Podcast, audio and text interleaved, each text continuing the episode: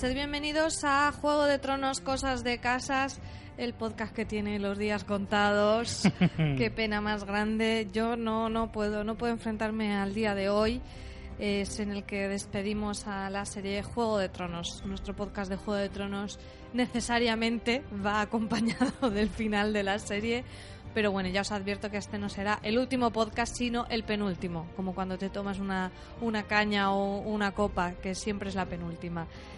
Hoy estamos grabando desde los restos del trono de hierro y en mi consejo del rey tengo a Richie Stark pensando en la reformita que le va a hacer a desembarco del rey.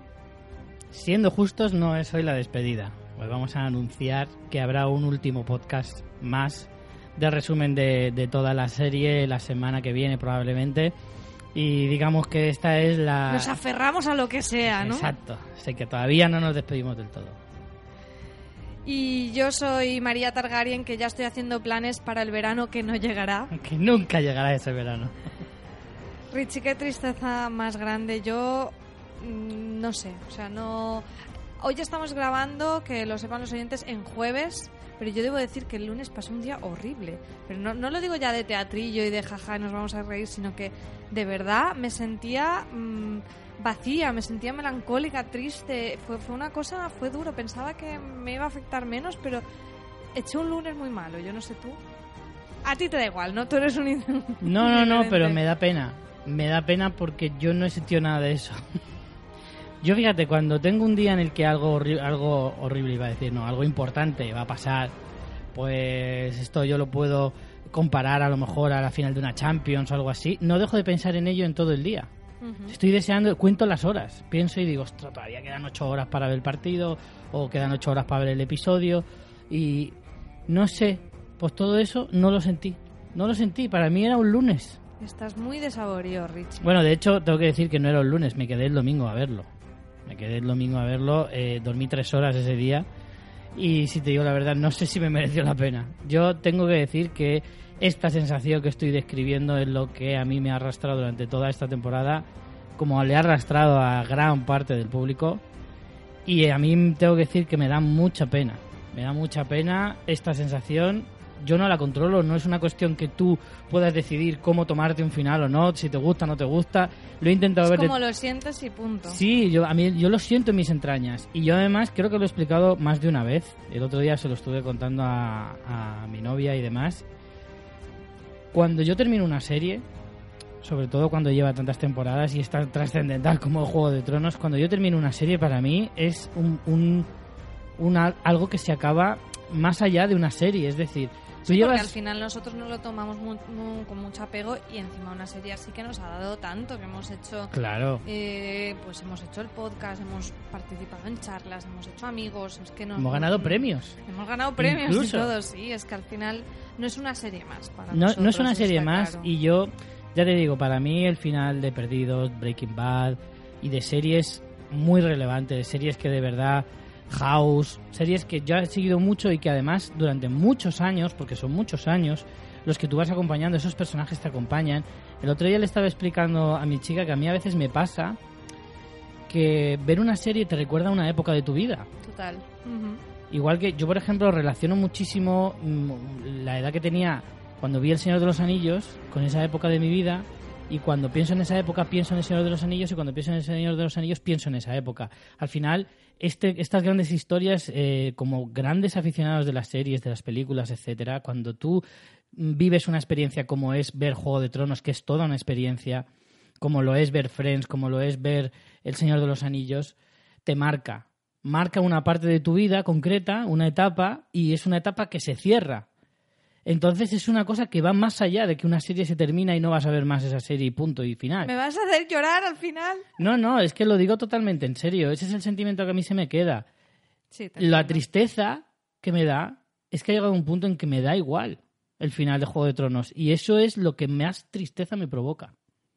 Más incluso que la serie se termine. Yo no estoy de acuerdo, o sea, sé que ha habido cosas que, eh, bueno, he leído un artículo muy chulo que lo pondremos en las notas de la profesora Irene Raya que hablaba muy bien de todo lo que ha pasado con Daenerys y al final un poco, resumiéndolo mucho, era no es el qué sino el cómo. Y creo que eso resume mucho lo que ha pasado en esta última temporada Claro. que yo creo que ha habido decisiones muy acertadas, pero la ejecución ha sido complicada sobre todo por el tema del tiempo de los episodios, que en eso creo que estamos todos de acuerdo, de que o bien necesitaban más episodios, a lo mejor con el mismo metraje, pero parece que no, pero no es lo mismo un episodio de una hora y cuarto que dos de 45 minutos. A mm. nivel de eh, encima aún con una, con una emisión semanal, que parece que no, pero a ti te da un tiempo para reposar lo que ha mm. sucedido e indirectamente te da eh, ese, ese tiempo en, en, en tu realidad lo aplicas a ese tiempo también transcurrido en la historia, ¿no? Muchas veces hablamos de cómo puede ser que el personaje haga esto cuando la semana pasada hizo no sé qué. Bueno, no es la semana pasada, la semana pasada es para ti. Pero me refiero a que funciona así. Entonces, mm, algo ha fallado, no sé si necesitaban, como digo, o más episodios con el mismo tiempo, a lo mejor una distribución simplemente mm, en episodios con más cortos pero más hubiera funcionado o aún así necesitaban esa duración y un par de episodios más en esta última y la anterior. Algo ha fallado porque es verdad que es innegable que ha habido cosas que estaban precipitadas y que podían ser buenas elecciones, pero claro, elecciones como las elecciones municipales que, que se van a colar las propagandas electorales probablemente. Así que bueno. Yo, eh, yo estoy de acuerdo en el sentido de que no es es que va más allá de lo que hablábamos la semana pasada, de va más allá de lo de eh, no, dame más, cuanto más mejor, que me, que me reduzcas, me quitas de mi droga. No, no, no, va más allá del fandom. Ya es en un punto de vista más analítico de que la narrativa está mal. O sea, la narración que nos han hecho de esta historia está mal hecha. O sea, no, no concuerdan las cosas, se pierde muchísimo eh, la fuerza de la historia, la fuerza de los personajes, la fuerza de las tramas. Todo eso se va perdiendo por una distribución mal ejecutada del tiempo que transcurre en cada una de ellas. Eh, creo que ni siquiera hace falta hacer un análisis demasiado profundo para darte cuenta de eso. Creo que todo el público a lo mejor incluso sin darse cuenta lo que hay algo de la serie que no le gusta, no sabe explicarlo y probablemente sea esto. Es el hecho de que hay poco, poco, poco y mal explicado.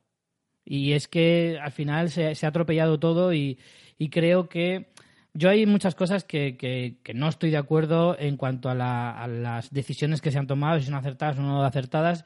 Independientemente de eso, son las que se ha tomado y demás, pero otra cosa es cómo lo asimiles, efectivamente.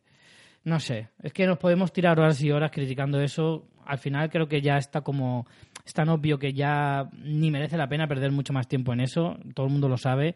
Entonces tampoco creo que debamos entretenernos mucho en ese punto.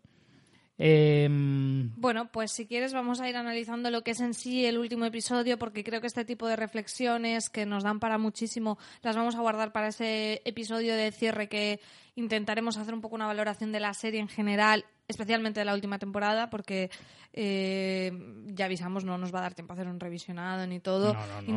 obviamente no remitiremos a todo lo ocurrido, pero bueno, inevitablemente será un poquito más de la última temporada que del resto. Haremos más una reflexión de la serie. Exacto. Más, que un análisis ni un repaso, no es un repaso, será un, una, una reflexión sobre cómo nos ha afectado a cada uno, cómo qué deja Juego de Tronos para el futuro, etcétera, etcétera. Pero no vamos a analizar ni, bueno, a lo mejor... Sí, no a nivel de tramas, sino más a nivel de, en qué ha innovado, qué nos ha gustado, qué nos ha gustado, etcétera, etcétera. Entonces, como todos esos temas me parece que son más eh, de eso, vamos a intentar centrarnos en lo que es el recap del último episodio de la serie. Es que no puedo ni decir lo que es el último episodio, Richie, qué mal, de verdad. Así que vamos ya a ello, a comentar este episodio 6 de la octava temporada de Juego de Tronos, el último episodio cuyo título original, como no podía ser de otra manera, era The Iron Throne, en español, El Trono de Hierro, se emitió en Estados Unidos en su cadena original HBO el 19 de mayo de 2019 y en España a través de Movistar Plus Series y HBO España el 20 de mayo. Eh, dices que te quedaste a verlo, eh, ¿te acostaste o te levantaste para verlo? Me quedé, me quedé despierto. Me despierto hasta... De hecho, me vi el 5 antes de empezar el 6. Eh, hay muchas cosas eh, curiosas. O sea, si lo ves eh, una segunda vez, ya con la reflexión, con el debate, con el podcast hecho y demás, ah, para mí no cambió prácticamente nada mi opinión respecto al episodio. Seguí sintiendo más o menos lo mismo. De hecho, confirmé algunas de las cosas que comentábamos en el podcast de la semana pasada, que era ese amargor que se te queda después de ver el episodio no es como en otros episodios en los que ves cosas chungas, no, no, no. Es el pesar de que las cosas que han sucedido a ti no te gustan, no te convencen, no, no, no las quieres, básicamente. Eh, y luego al ver el siguiente episodio ya... Lo que me, más me jodió es que luego me costó mucho dormirme. Ya, Pues vienes con el subidón y es muy difícil, es muy difícil. Pero, pero bueno, al final no deja de ser... No, no pensaba hacerlo, no pensaba quedarme, pero al final dije, bueno, venga, como es el último, pues no quiero esperar más y, y en el fondo era como que me lo quería quitar ya de encima. Es que no sé, es triste decirlo de esa manera. Jolín, me sigue yo- dando tristeza. Yo para mí no fue así. Yo lo vi con, con Francis y con Aina. Lo estuvimos viéndolo aquí por la noche con mucha emoción, enrollados en una bandera Targaryen. Eh, justo vimos el final de Big Bang también esa misma noche. O sea, Joder. yo ya no paraba de llorar ya ese día. Y lo viví con emoción, lo disfruté mucho el episodio, para mí fue emotivo. Es cierto que después con la reflexión hay cosas que eh, a ver, a mí me ha gustado, si tenemos que dar un titular, a mí me ha gustado. Creo que muchas cosas de las que han decidido tienen una justificación, eso no significa que no se podía haber hecho mejor, o sea, o que esa justificación sea muy de análisis de guion, pero que no fluye como debería. Pero para mí sí que fue un momento muy emotivo y esa sensación de estoy viviendo un momento histórico, ¿no? Esto es historia de la televisión. Eh, el hecho de que mis padres se pusieron una alarma para levantarse a las 3 de la mañana para ver el episodio te hace ver la magnitud de, de este, de este fenómeno. Y éramos muchos los que estábamos viéndolo simultáneamente en todo el mundo, tuiteando, comentando.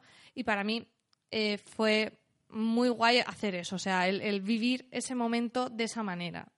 Es una sensación como de, de unión entre los seriéfilos del planeta, de, de despedirse así de la serie, de compartir ese momento.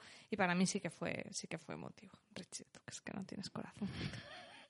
Yo sí sabía que era historia de la, de la televisión, lo sabía, pero no lo sentía. Te ha pillado en un momento muy. No lo sé, puede ser, Muy ¿eh? sin sajo a ti. Puede esto. ser, puede ser que también el estado emocional de cada uno afecte a la hora de, porque eso es indudable, eso más lo hemos, nosotros lo hemos eh, hablado eso y, y machacado en los podcasts eh, 40.000 veces, pero no sé, no sé, yo no, no tengo esa sensación de, de abandono, de, no sé, no sé, no sé cómo explicarlo.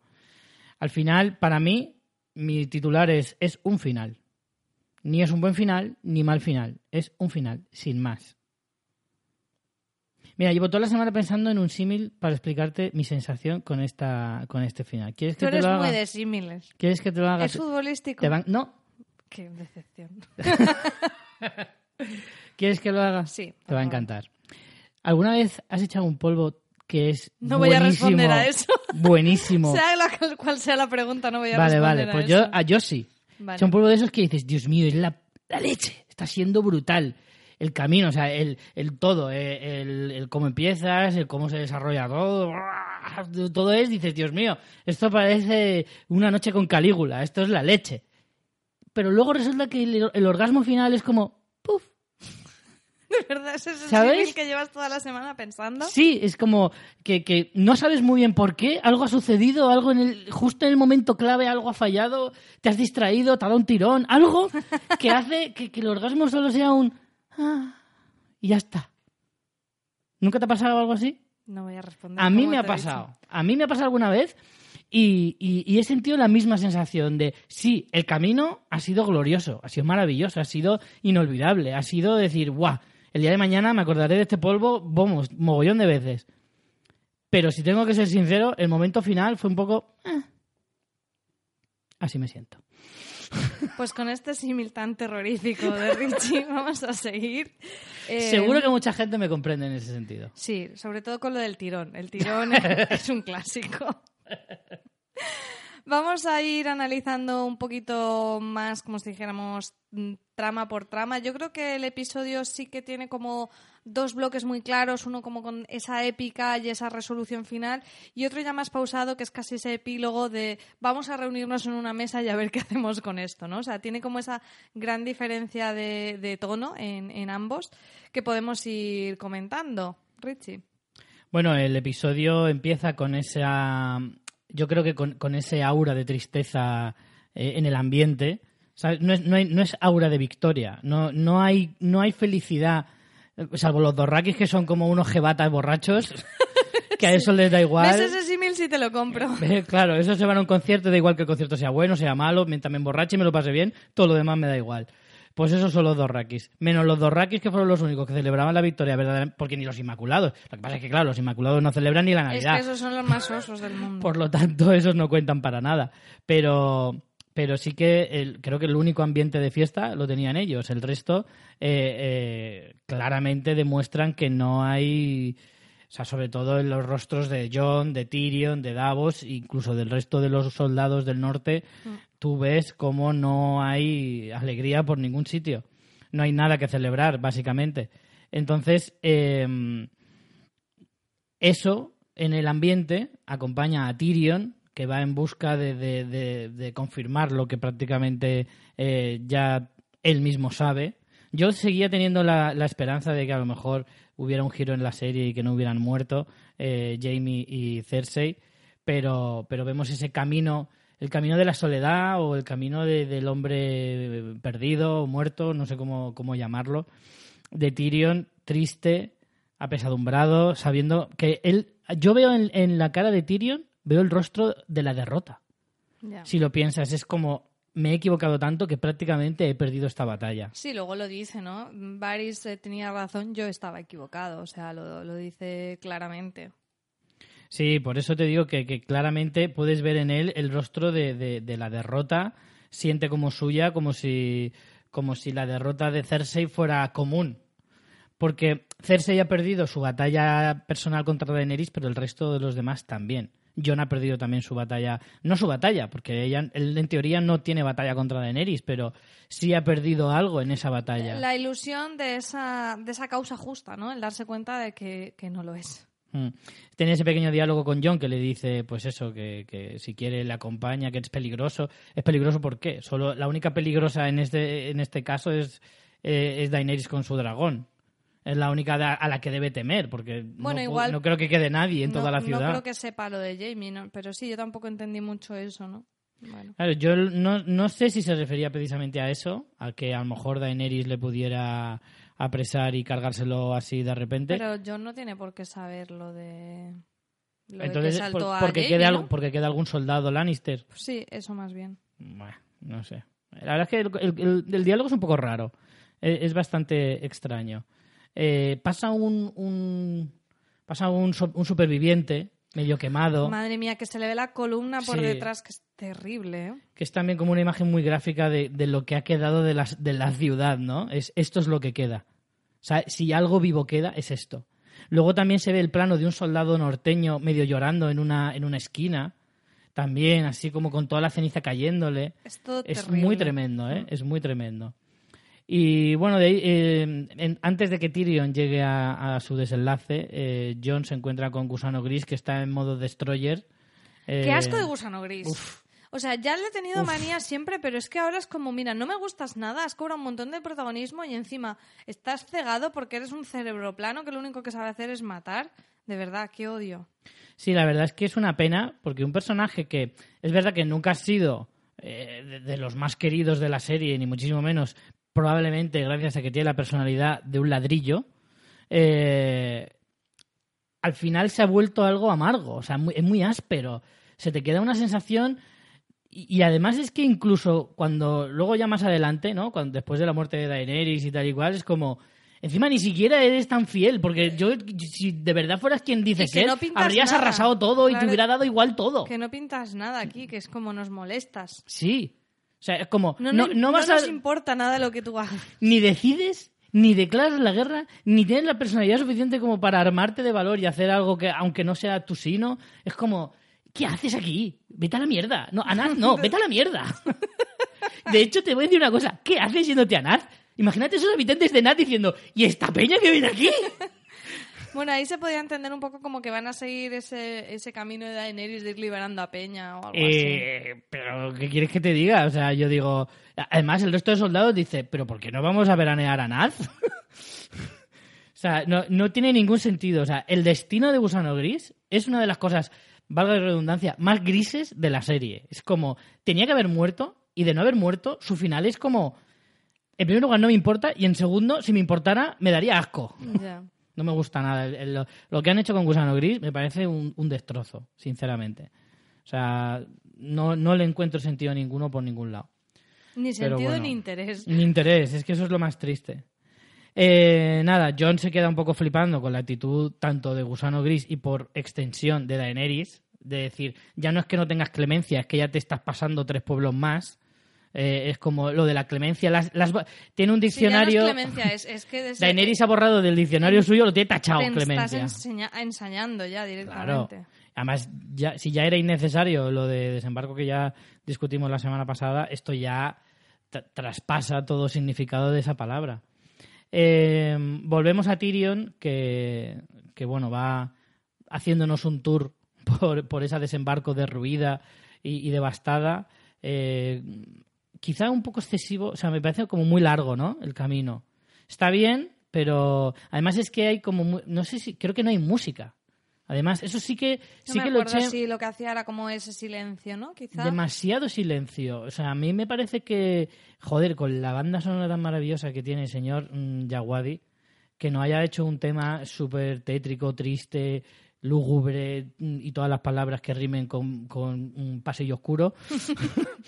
Eh, no podía hacer un tema chulo acompañar a Tyrion por esa ciudad triste y devastada no sé, no, eso mm, lo, mm, me llamó especialmente la atención, la ausencia de música en todo el episodio prácticamente.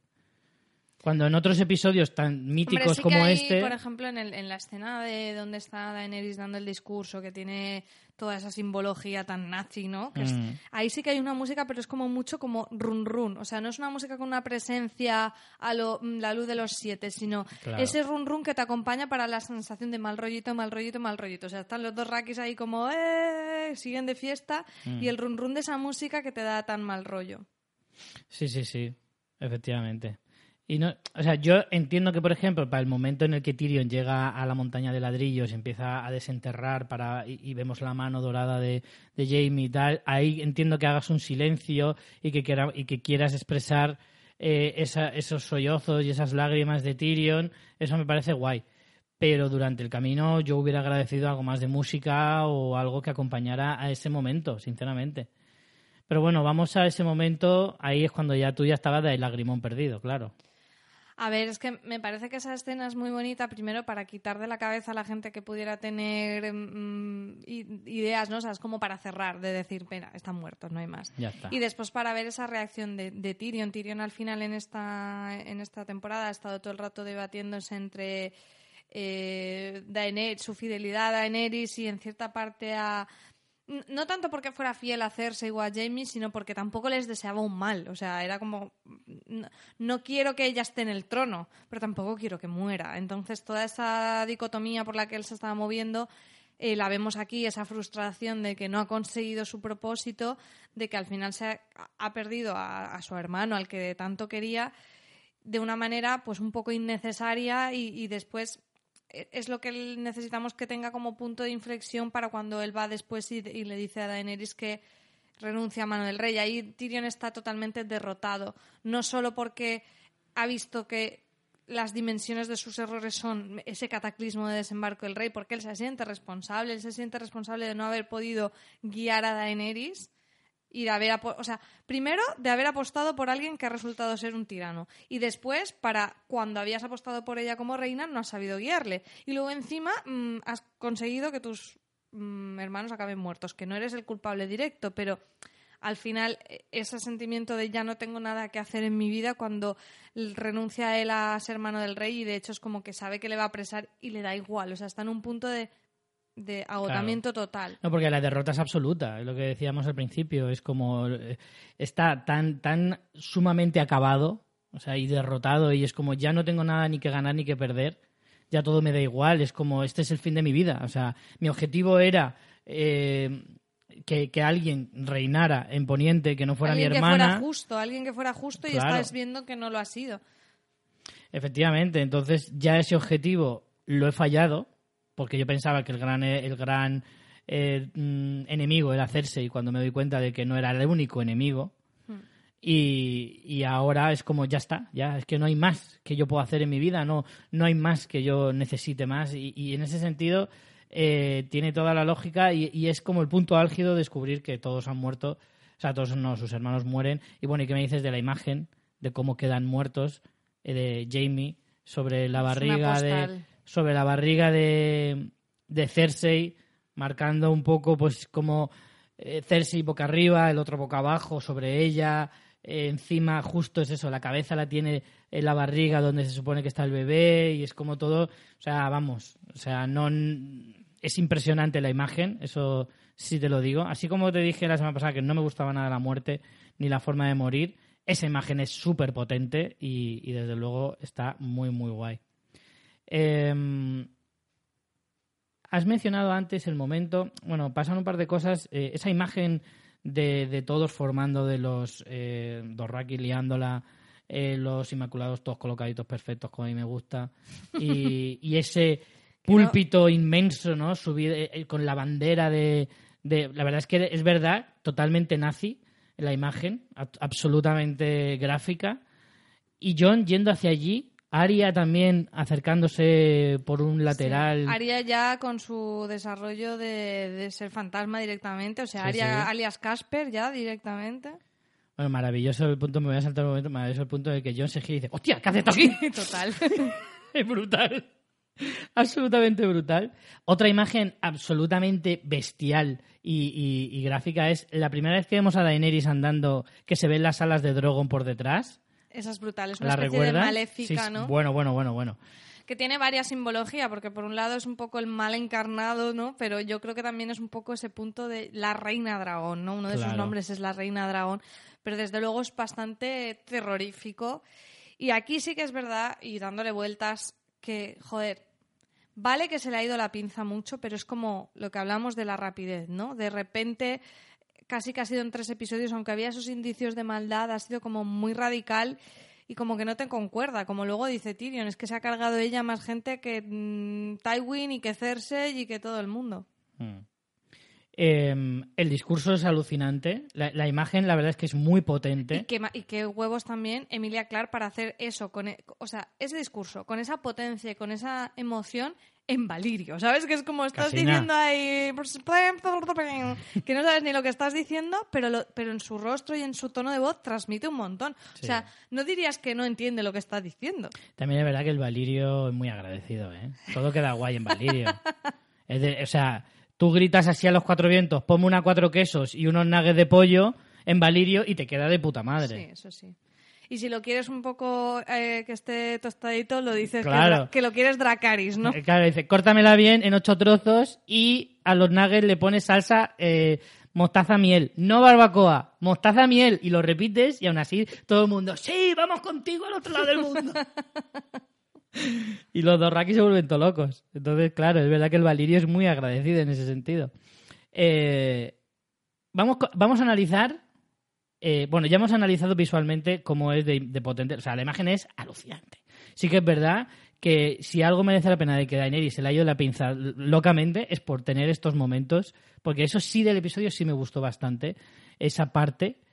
Y además, eh, aquí pasa también el momento para mí favorito de toda la de toda la temporada, no sé, pero desde luego del episodio seguro que es lo que tú nombrabas antes de cuando eh, Tyrion renuncia a su a la mano y tira su insignia de mano del rey que cae por las escaleras. De hecho, hay un inmaculado que mira con ojillo de hostia, lo que ha hecho. Se va a liar. Fíjate, si es importante el momento que un inmaculado se ha movido. o sea, que imagínate si es importante.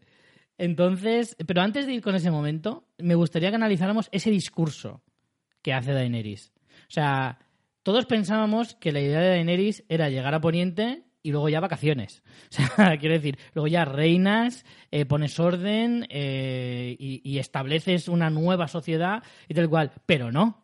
Resulta que ella ahora da, no te da la sensación de que es como una droga.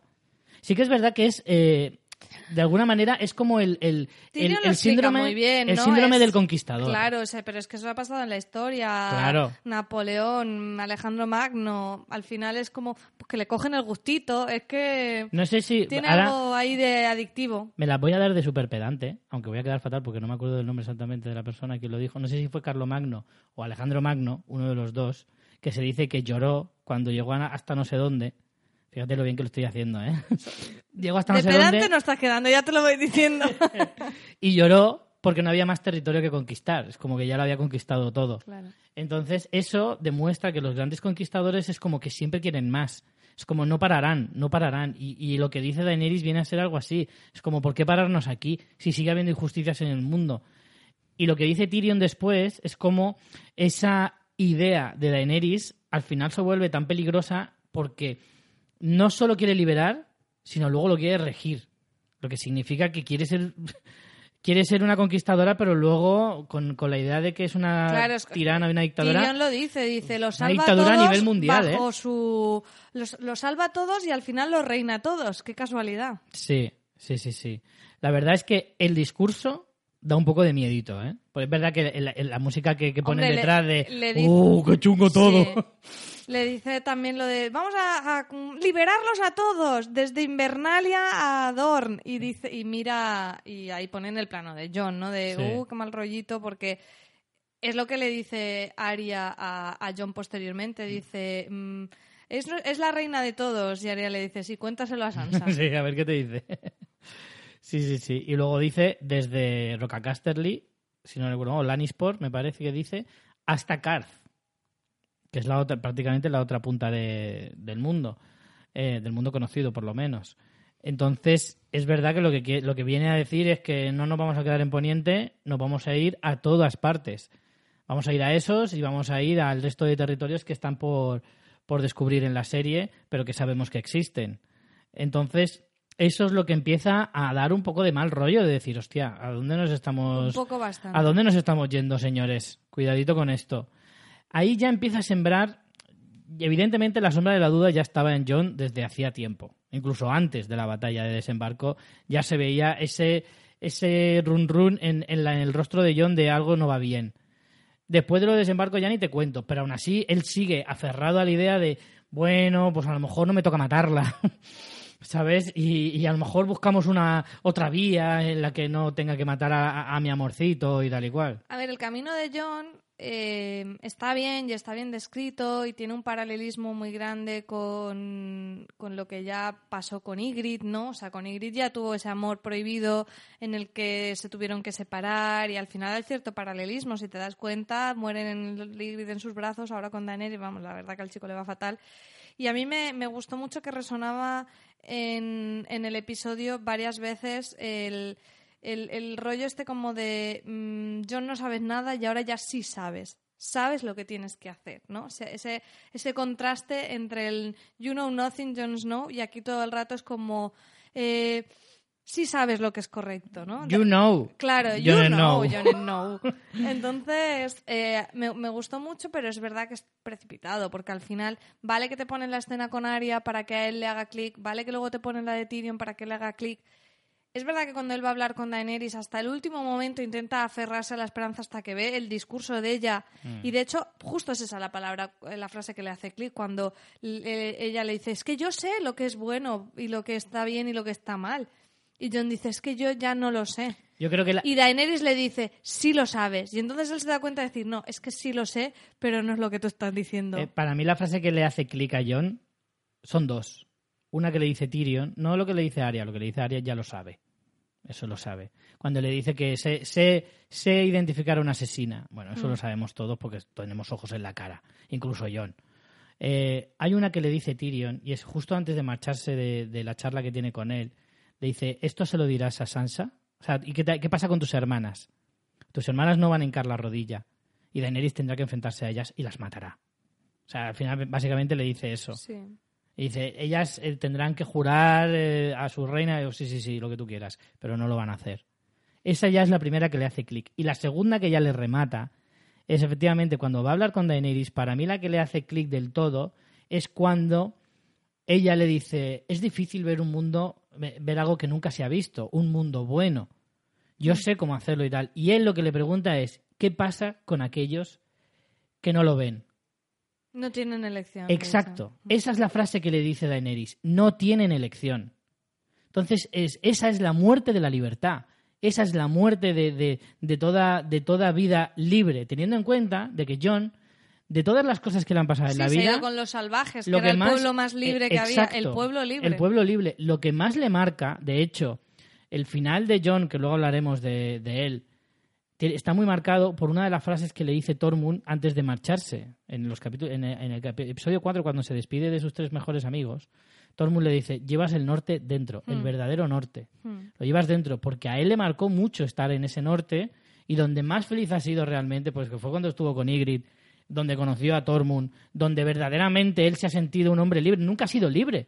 Él ha sido siempre un Sí, y, bastardo toda- y todas las responsabilidades que y las le responsabilidades y todo siempre recaía en sus hombros, aunque él no lo quisiera. Y, y cuando no era un bastardo, era un guardia de la noche. Y cuando no ha sido un guardia de la noche, era quien te tenía que, toca que liberar al norte el- y, al, y, al, Mm. y al mundo entero y tal y cual. Nunca ha sido libre, jamás ha tenido libertad ninguna. Entonces, cuando viene una señorita y le dice, no, aquí la libertad se acabó. Van a hacer todo lo que yo digo porque yo soy la que sé lo que merece la pena para este mundo y lo que hay que hacer Mm. para que sea bueno. Yo creo que ese es el punto en el que dice, vale, esto ya Sí. no tiene arreglo ninguno. Yo creo que está esa parte y, y ese juego del no saber, ¿no? Él le dice, yo no- ya no sé lo que está bien y no está mal. Y en el fondo Daenerys le dice, sí lo sabes, tú siempre lo has sabido, como diciendo, tú, tú tienes la bondad dentro. Y creo que él coge esas palabras y es como, sí lo sé, lo que pasa es que no quiero. ¿Sabes? O sea, también le, le, le marca porque es como, hasta ahora he estado negándolo y lo sé, y lo sé cuando me lo ha dicho Arya, y lo sé cuando me lo ha dicho Tyrion. Claro que sí. Y ahora tú me dices que yo mm, sé lo que está bien y está mal, y es verdad que lo sé, lo que pasa es que no quiero hacer lo que me toca hacer. Y me parece que está de puta madre, me parece que esto eh, habrá que ver entrevistas en el futuro de los creadores. Yo creo que esto está pensado desde el minuto uno, o sea, me parece que que Daenerys... John matara a Daenerys. Sí. Y de hecho, eh, me parece que es un recorrido muy redondo, porque eh, para empezar, Martin siempre en su historia ha puesto como en, en una posición privilegiada a los que eran los desfavorecidos, a las mujeres, a los tullidos, a los enanos. Jamie era guapo y lo deja A manco. los bastardos. A los bastardos. ¿Qué pasa? Que de repente John era el bastardo mm, tal. Daenerys era la repudiada, mm, la exiliada, pero ahora ya no. Ahora son los dos con poder y los dos legítimos, digamos, ¿no? De- de- John ya no es un bastardo, ahora es un legítimo rey. Mm, Pues ya no me interesas. O sea, ya no me interesas, no, quiero decir, ahora ya no te va a ir bien. claro. Entonces creo que eh, esa historia trágica era bastante coherente con el tono. Y después, creo que esto está pensado desde el primer momento, porque si recordamos la profecía, lo que vio Daenerys en la Casa de los Eternos, eh, la escena ahora es bastante fácil de entender sabiendo el final. Ella va a tocar el trono, algo oye como una voz, se gira, cruza el muro. La estética de ella cruzando el muro es de muerta total. Si ahora lo vemos, tiene los labios totalmente morados. Y entonces va a la cabaña donde está Khal Drogo y su hijo Nonato. Ahora esa interpretación es muy fácil. Cuando ella tiene el trono eh, a punto de, de conseguirlo, acariciándolo prácticamente, muere, está el muro, el norte, que es esa simbología de Jon Snow, muere asesinada por Jon Snow y la muerte está representada por ese reencuentro con, con Khal Drogo y con el niño. Mm. Eso está en la segunda o tercera temporada, que era la Casa de los Eternos. Eso es la segunda temporada. Y creo que eso es... es No esa- llegan, no llegan a Karth hasta el principio de la primera temporada y se marchan de Karth al final de esa segunda temporada. Entonces, creo que esto estaba así pensado y me parece que está muy bien pensado. Y me parece muy guay el paralelismo de John, que muere Ygritte en sus brazos y ahora también Daenerys. Me parece que todo lo que nos han contado de John es que siempre ha tenido que hacer lo que debía hacer aunque no quisiera. Mm. La- el leitmotiv de John ha sido tener que hacer las cosas por honor aunque no quieras. El deber Que- siempre primero. Claro, ¿qué es más que matar a tu amor por el deber? Eh, A Ygritte también la abandona por el deber. Claro, Al es final vuelve a la lo- guardia de la noche. ese es, su, ese es su camino vital, ese es su aprendizaje, ese es su sino y ese es su carácter. Entonces me parece que está muy bien ligado y vale, es verdad que probablemente el camino de Daenerys de convertirla en villana eh, ha sido precipitado, incluso un poco injusto con el personaje porque era como, jolín, una gran salvadora y de repente es, mm, no sé, no han dejado grises, ¿no? Han puesto símbolos ahí nazis, total. Es verdad eso, es verdad que John quizá ese tengo que hacer esto es como muy, mm, vale, hablo con dos y ya lo tengo claro. Es, es verdad que esas cosas son precipitadas, pero en sí el hecho a mí me parece redondo. Sí, el camino, el camino de John, aunque yo creo que la mayoría nos hemos sentido un poco. Hemos sentido que ese final es un poco insatisfactorio para el personaje. Da un poco de lástima, ¿no? Es como siempre. Por Daenerys. Por todo. Al final, ¿quién ha pagado el precio más alto? De los que quedan vivos, ¿quién es el que queda peor? John, con diferencia. Y aún así tiene un final relativamente agridulce, sí, porque ten en cuenta, eh, pasa una cosa con el final de John, y es que a él le obligan a irse al muro, Hmm. a volver otra vez a la Guardia de la Noche, algo que él ya acabó harto. O sea, Hmm. encima es como, vuelve al punto de partida. O sea, vuelve otra vez a la Guardia de la Noche, la cara de él es como, ¿en serio ahora No, después de él- todo esto me mandas a la Él- Guardia de la Él Noche? se lo pasa por el forro y se va con los salvajes. Esa es otra. Le hacen hacer un juramento para que el gusano gris se quede tranquilo y se vaya a darle por culo a otro. De verdad que odioso, ¿eh? Sí, o sea, al final hace un juramento que a la primera de cambio se da la vuelta y, y lo, y lo rompe. Uno de tantos, porque ¿cuántos juramentos ha roto ya John para ser tan honorable? Que esa es otra.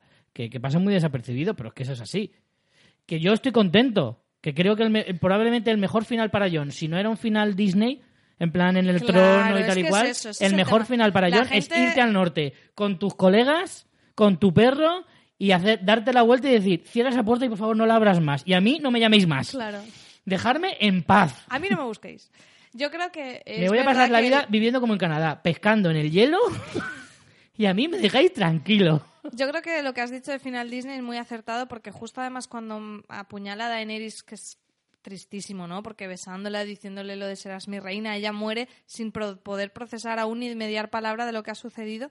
Las palabras justo antes de morir Daenerys es ese final que hubiera sido si esto no fuera Juego de Tronos que era el final que yo quería. Pero bueno, ahora realmente lo pienso y este es mucho más coherente con la serie, ¿no? Pero el final que verbaliza Daenerys es, no, los dos somos figuras mesiánicas que estamos predestinadas a esto y a gobernar juntos y ser justos porque sabemos lo que es bueno. Parece que ella nos esté diciendo en plan, esto no es lo que vais a ver, este sería el final convencional que no os voy a dar. Pero claro, es muy, es muy triste. ¿Y cuál es el otro final que también hubiera sido convencional decir, bueno, vale, no gobiernan los dos, pero al final John ha salvado a la humanidad y además es el legítimo que se quede en el trono? No, tampoco. Porque para empezar, si se queda en el trono, el rollo de hemos roto la rueda, que por suerte Daenerys, aunque sea muriéndose indirectamente, rompe la rueda, la rompe, Sí. porque al final luego hacen una especie de oligarquía en el que las casas eligen. Eh, si pones a John, tenemos otra vez el rollo de la legitimidad y, y- y no, no funciona. Y luego encima vuelve a ser un relato convencional en el que el héroe hace su viaje, hace su acto honorable y ese acto honorable tiene recompensa. No, esto es Juego de Tronos. Tienes un acto honorable y te comen los mocos. o sea, eh, la vida es así, ¿sabes? E- e- Es ese punto trágico que al final yo creo que el final de John no es tan malo en el sentido de que, como No. tú dices, allí es donde mejor ha, ha- ha estado siempre. Pero aún así le pesa sobre los hombros haber asesinado a Daenerys. Claro. No sabe si se ha equivocado o no. Igual que le dice Tyrion, pregúntame en 10 años, a ver si lo hemos hecho bien o no. Tiene que cargar con eso y encima mm, se va de todos. Está claro que ahora está jodido. Pero sí nos imaginamos que John en el futuro podrá ser feliz. No es el final que queríamos como espectadores de en plan capa y espada, de que acabe como rey. Pero realmente, ¿cómo hubiera sido más feliz John? ¿Como rey o como acaba? Yo creo que como acaba. Si no, si no hubiera tenido que matar a Daenerys. Pero me refiero que en el futuro, cuando supere eso, ¿no lo ves más feliz allí? Con Tormund y con Fantasma, que por cierto, menos mal que ahora la abraza, ¿eh? Sí, desde luego, eso sí que es verdad. ¿Ya te has perdonado con él? ¿Que Más- le más o juraste menos. odio eterno? Más o menos. A ver, yo creo que en el momento en que tiene que matar a Daenerys, el final de John, sea cual sea, siempre va a ser triste y amargo, porque de hecho es, es por lo que te digo de que creo que John es el que ha salido peor parado y el que tiene un final más aterrador en el sentido de siempre va a ser triste. Es como yo tuve que matar a, a- a mi amor por mi deber. Hmm. Que está claro es que lo que hizo está bien. O sea, no sabe si Bran será mejor rey. No lo sabe, pero desde luego... eh, Daenerys está desenfrenada. Miento, miento, lo he dicho mal. No sabe si Bran será buen rey, pero desde luego no será peor que Daenerys, que No. es una tirana. Entonces, en ese sentido, lo que ha hecho está bien, sí. El problema es que siempre le toca a él. O sea, él es el que tiene que, que, que, que, asumir toda la responsabilidad siempre y es el que, tiene el papelón más feo. Siempre. Entonces es como, ah, sí, aquí todos muy felices, todos habéis salido con la vuestra, Sansa tiene su norte, eh, Bran tiene su trono, Arya tiene su vida de freelance por la vida y, todos tenéis más o menos lo que queréis, todos, casi todos tienen un final bastante bueno menos él. Hmm. Bueno, y Daenerys. Sí. Pero de los que quedan vivos, el que sale peor parado, sin duda. El que tiene un final mm, agridulce y, bueno. Hmm. Y bueno, generoso. El más triste, sin duda, que hemos pasado muy por alto, es esa muerte de Daenerys tan trágica como Yo, antes, antes, De, antes de eso, hay un par de detalles muy interesantes que, merece la pena pararse. El momento en el que ella él va a entrar en la Fortaleza Roja o en la parte de la Fortaleza Roja y está Drogon, durmiendo la siesta. Cancerbero un poco ahí, ¿eh? Totalmente, totalmente. La imagen es brutal. Eh, siempre hemos hablado de que los dragones. No, no siempre hemos hablado nosotros, incluso en la propia serie lo dicen. Tyrion una vez explica que los dragones son inteligentes. Son muy inteligentes y que saben, saben perfectamente quiénes son amigos y quiénes son enemigos. Es curioso, teniendo eso en cuenta, cómo Drogon no toca a Jon. Ni cuando va a entrar, ni cuando mata a Daenerys. Hmm. Es muy, muy revelador eso, ¿eh? Aquí hay varias interpretaciones, depende de cómo entendamos la inteligencia de los dragones. O sea, entiendo que como un animal que es, lo reconoce y por tanto no lo ve como peligro, lo deja entrar, hasta ahí bien. Pero en el momento en que ve eh, Drogon, que ahí yo ya, ya me hinché yo a llorar, claro. Cuando Drogon ve a su madre muerta, ¿Tú crees que llega a entender que es John que la ha matado? Porque yo creo que no. Yo no creo, que, ni, no lo entienda. Yo creo que lo que hace es que no puede matar a un Targaryen. Ellos saben quiénes son Targaryen y quién no. Yo creo, yo tengo, tengo la sensación de que los Targaryen tienen un vínculo con los dragones innato. Todos los Targaryen. Entonces yo creo que Drogon, al igual que el resto de dragones, saben que es un Targaryen. Luego, independientemente, pueden eh, cogerle cariño o, no, o no hacerles nada a otros, como por ejemplo Missandei dice que conocía a los dragones y que nunca les hizo un daño. Tyrion llega a liberarlos y no les hace nada. Y todo el mundo pensaba que podía ser porque él también era un Targaryen, pero como no se aplica en la serie en ningún momento, mm, lo obviamos y no es así. Tampoco se ha explicado que Tywin mató a Joffrey y podemos quedar concluir que es cierto igualmente. Tal cual, por supuesto. Ese es otro tema que ya hablaremos. pero vamos, en cualquier caso, yo mi sensación es que, o sea, ¿cómo vamos a ver? ¿Cómo no vas a ver que ha sido John el que la mata si él siente que su madre ha muerto? Porque lo siente. Él está fuera y se oye el grito de Drogon cuando muere Daenerys. Se oye ese grito y ese malestar y por eso aparece. Porque ese vínculo que tiene con su madre, con Daenerys en este caso, es, es lo que le hace reaccionar. Y yo, yo sigo pensando que en la teoría de que él, los dragones reconocen a Jon como un Targaryen y por eso nunca le harán nada. Y por eso Drogon no lo mata. Independientemente, teniendo en cuenta de que acaba de asesinar a su madre. Yo no sé si lo entiende o no lo entiende. Yo, igual que hay gente que dice, no, él entiende el simbolismo del, trono y lo quema. Yo digo, no, yo creo que quema lo que pilla de por banda y justo el simbolismo nos lo quedamos nosotros. Hombre, yo creo que mola más pensar que el vínculo con Daenerys era tan fuerte que hasta llegaba a entender cosas, como el, hecho de decir, todo esto sucedió por culpa de ese objeto de mierda, lo voy a destrozar. No lo sé, yo creo que aquí queda mucho para la interpretación. No es nada explícito. Mm, me gusta mucho eh, ese momento, me parece súper duro cuando él se la lleva delicadamente con, las, garras, y se va volando. Y, también esos momentos antes de Daenerys tocando el trono por primera vez, ¿no? Y hablando de cómo se lo imaginaba de pequeña, que nos remite tanto a esa escena de la visión de la Casa de los Eternos.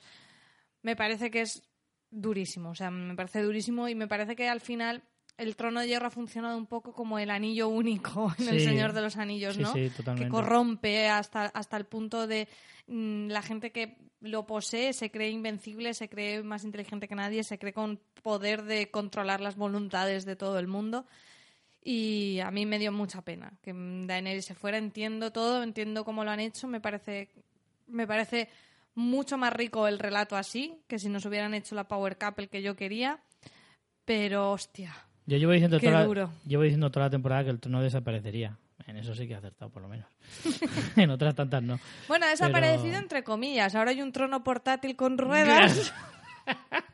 Sí, sí, hemos dicho, vamos a hacer la versión más moderna. Claro, que este más cuesta, práctica. cuesta Esta- muchísimo de mover. De mover, de limpiar, no es cómodo.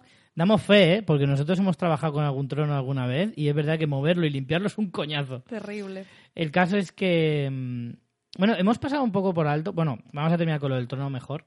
Eh, yo creo que es que eso redime mucho. O sea, perdón, resume mucho eh, toda la historia de Juego de Tronos. Porque al final el trono de hierro es el símbolo supremo del poder, como efectivamente era el anillo único en el Señor de los Mm. Anillos. Eh, es como la figura, lo, lo que nosotros, lo que los hombres le dan de, de importancia a ciertas cosas. al final lo destrozas y parece como que, que, que- te limpia, ¿no? Limpia y, y puedes pensar en una forma nueva de vivir o de, o de gobernar o de lo que sea. Sí, es una metáfora muy obvia de Sí. cambiamos el régimen y es lo que luego también sucede, ¿no? Es que en realidad creo que Juego de Tronos no podía acabar de otra manera que no fuera con una revolución. Creo que durante toda la ¿Qué temporada... pasa con una revolución chiquitilla al final un poco? bueno, ¿no? bueno, hombre, no es poco el hecho de, de lo que decías tú, una oligarquía, que al principio tiene gracia, me parece Claro. una democracia, Claro, pero enseguida es, es como, no, no, no, no, no. Sam se olvídate". viene arriba, ¿no? Y quiere instaurar la democracia y ya se cachondean del en plan, ¡eh, que voten los caballos también! Ahora, ahora vamos con esa, con esa charla, pero, pero yo creo que sí, creo que efectivamente hay un simbolismo de aquí algo va a cambiar, algo va a... a- aquí hay un punto de inflexión eh, en la historia de, de Poniente. Joder, ¿cómo no va a ser así? Te has cargado al Rey de la Noche y a los caminantes que llevaban amenazando a la humanidad sí, eh, milenios, nada menos.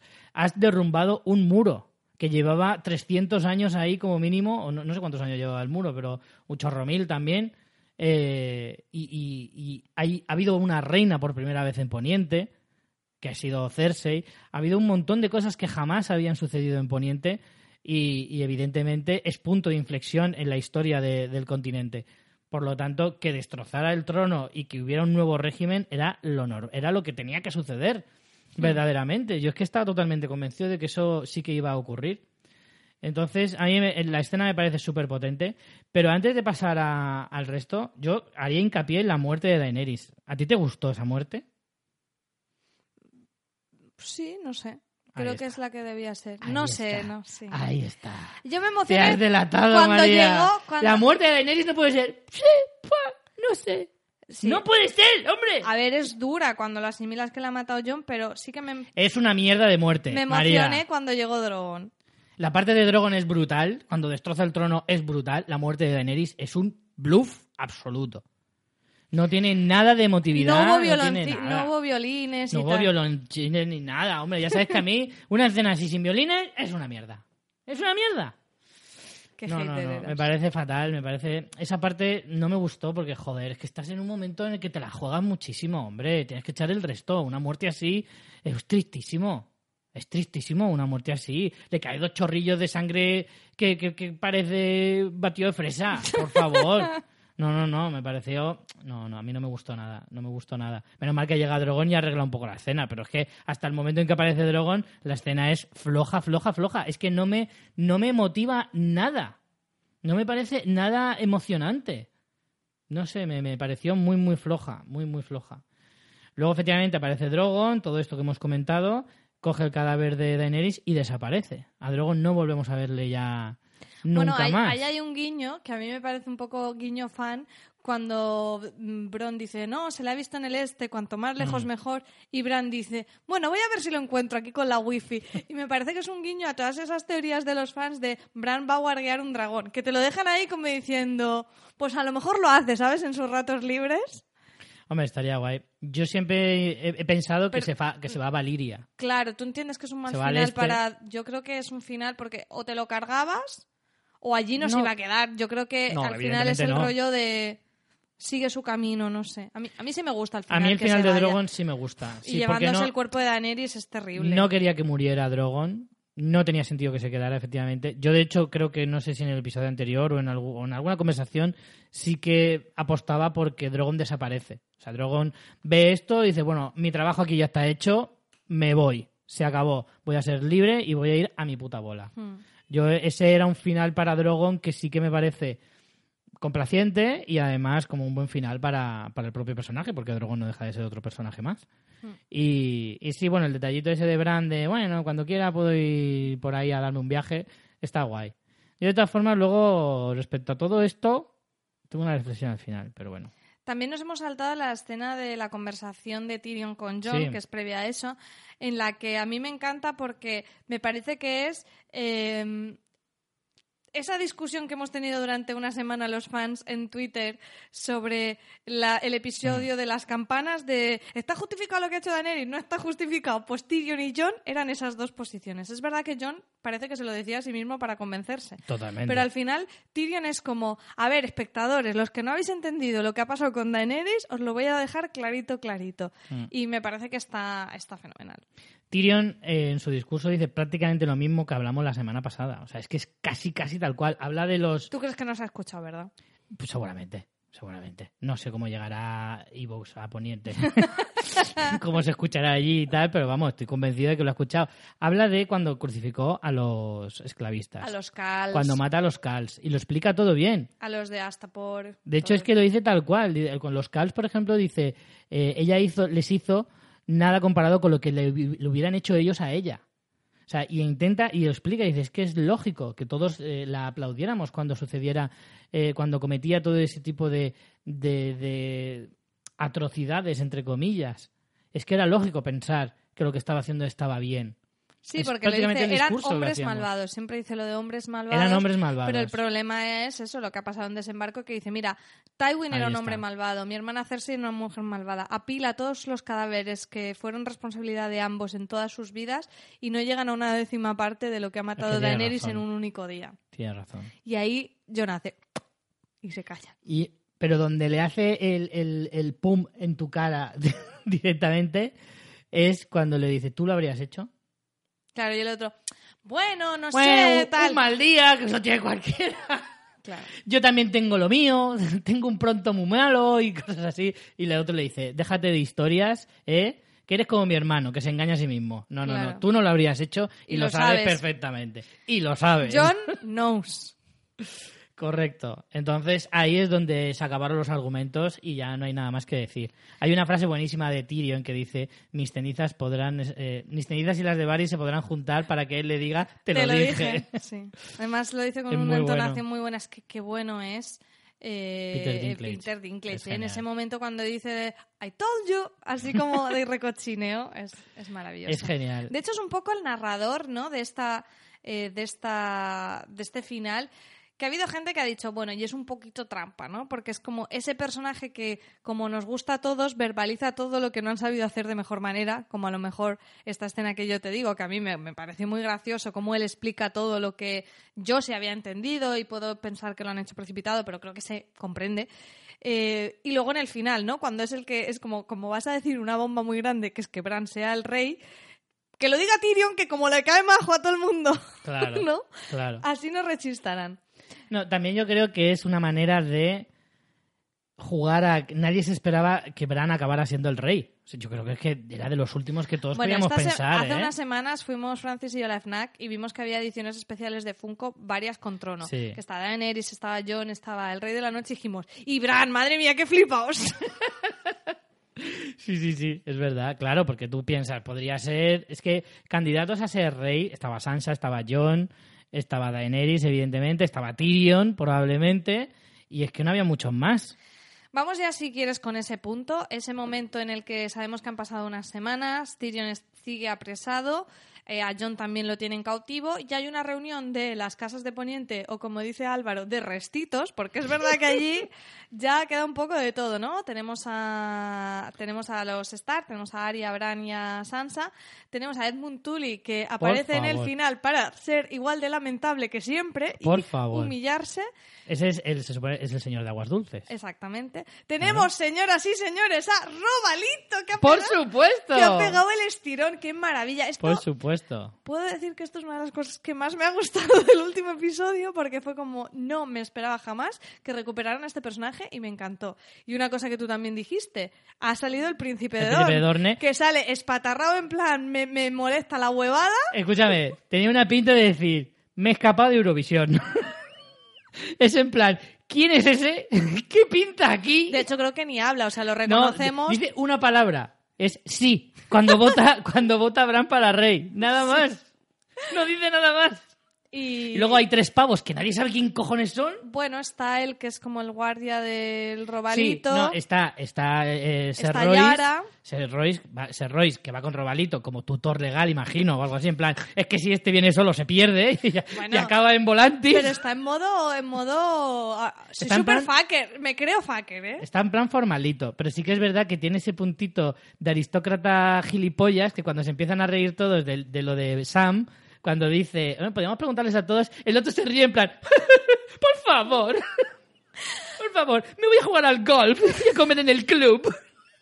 ¿Cómo me acordé de nuestros amigos del podcast de El oso y la doncella, que Sí, son sí, tan fans de. Robalito? Un abrazo desde aquí. Seguro que aún están regocijándose de este momento. Y... Yo de hecho vi varios tweets eh, acordándonos a- Claro, a- yo- de Robalito. muy bueno, muy bueno.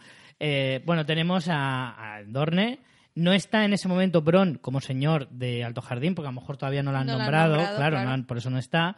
A lo mejor alguno de esos random que hay por ahí, que nadie sabe quién coño son, ni qué casa son, ni nada, eh, sería el que en ese momento sería el señor de, de Alto Jardín, imagino, es que no lo sé. Está este mm, Gendry como señor de Bastión de Tormentas. Correcto. No sabemos quién está ahora mismo en Roca Casterly, el territorio de Claro, los a lo Lannister. mejor es uno de esos. Que Será uno ahí. de esos, imagino. Y está Ser Davos, que es genial como, yo no sé si puedo votar, pero digo que sí. Sí, bueno, pero eh, también eh, como está siempre. Brienne como, como gente importante, digamos, y Mm. luego está Sam como, en teoría, representando a la casa Tarly. Se supone. Claro, sí, sí, como Tarly. Yo entiendo que sí, no sé. Sí, sí, porque él mismo dice, estamos aquí para repres- estamos aquí para representar las casas más importantes Mm. de Poniente. Entendemos que en ese caso él podría ser. Te- hay que tener en cuenta de que si no recuerdo mal, em, su padre, bueno, no sé si estaba nombrado en su momento como Tarly, era el guardián del este, del oeste, mejor dicho. Era el guardián del oeste. O, o le iban a nombrar eso, es que no lo recuerdo bien.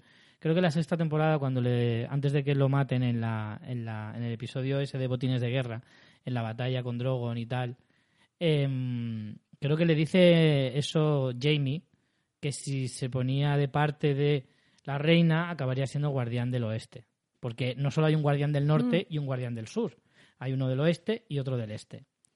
Ya, pero ya ahí cuando ya los vencen, entiendo que eso no lo hereda Sam, porque Daenerys se los carga. No, no lo es, no lo es, pero es que no recuerdo exactamente si eso Bueno, en lo- cualquier caso, entendemos que están las casas tal y llega Gusano Gris en plan, pues yo no estoy conforme No, claro. allí. ¿Qué y va- ¿Cómo va a entonces- estar conforme? Nunca está conforme en su vida con nada. petardo que es. Y entonces cuando Tyrion nos hace Encima, con esa pinta que me lleva, que parece que va en pijama, tío. Me pone de los nervios, además, el uniforme de los Inmaculados, tío. Lo único que mola de los Inmaculados es el casco. Porque el uniforme es una mierda. Parece que va con un pijama cagado. Te lo juro. Es que toda, toda la puta serie llevo queriendo decir esto. Lleva un pijama feísimo encima, tío. Es que es, parece- es una mezcla entre chándal de, lo- de domingo y, y- y pijama de invierno, tío. Es como, ¡uh! Sí, chandalico de eso de, kin- de kinky. Sí, sí, poco, totalmente. Que va un poco Me pone de los nervios, tío, el puto gusano gris. Pues eh, ahí tenemos ese speech de Tyrion muy emocionante, que parece que también eh, vuelve a ser un poco el narrador de este último episodio, y en el que además hace un paralelismo precioso que a mí aquí me emocioné muchísimo porque habla de las grandes historias. Y es muy significativo que en este cierre de Juego de Tronos, de esta gran historia que nos ha tenido a todos enganchados y a las 3 de la mañana viendo ese final, hablara de cómo las historias unen a la gente, yo aquí solté una lagrimita porque me pareció el guiño meta más guay y no otro más obvio que tendremos más adelante, pero este me pareció el guiño más guay. Yo estaba ahí de subidón con el discurso y de repente dicen Brandon Stark. El tullido. Y te quedas diciendo, ¿what the fuck? O sea, obviamente la primera respuesta es como, ¿qué me estás contando? Además dice, ¿qui- había tweets ya de cachondeo en plan, ¿quién tiene la mejor historia de todo Poniente? Y la gente en plan, cualquiera menos Bran, ¿sabes? Nos ha aburrido un montón. O, o- Mira, fíjate si es aburrido que se lo saltaron una temporada entera. Claro, no, y decían eh, otro, otro meme muy gracioso que ponían a Bran y ponía, cuando haces un trabajo en grupo, no haces nada y te ponen un 10. Totalmente. Totalmente. Entonces, es verdad que ahí me quedé muy fría. Muy fría, muy fría, muy fría. a mí y me sobre mató, ¿eh? todo, Me mató. que todos digan que sí como enseguida, como, ah, pues vale, que es como, ¿por qué? O sea, si me lo hubieran hecho un poco más hilado, un poco más de debate, pero es como, Bran, mm, como tiene aquí la wifi, pues entonces nos parece bien.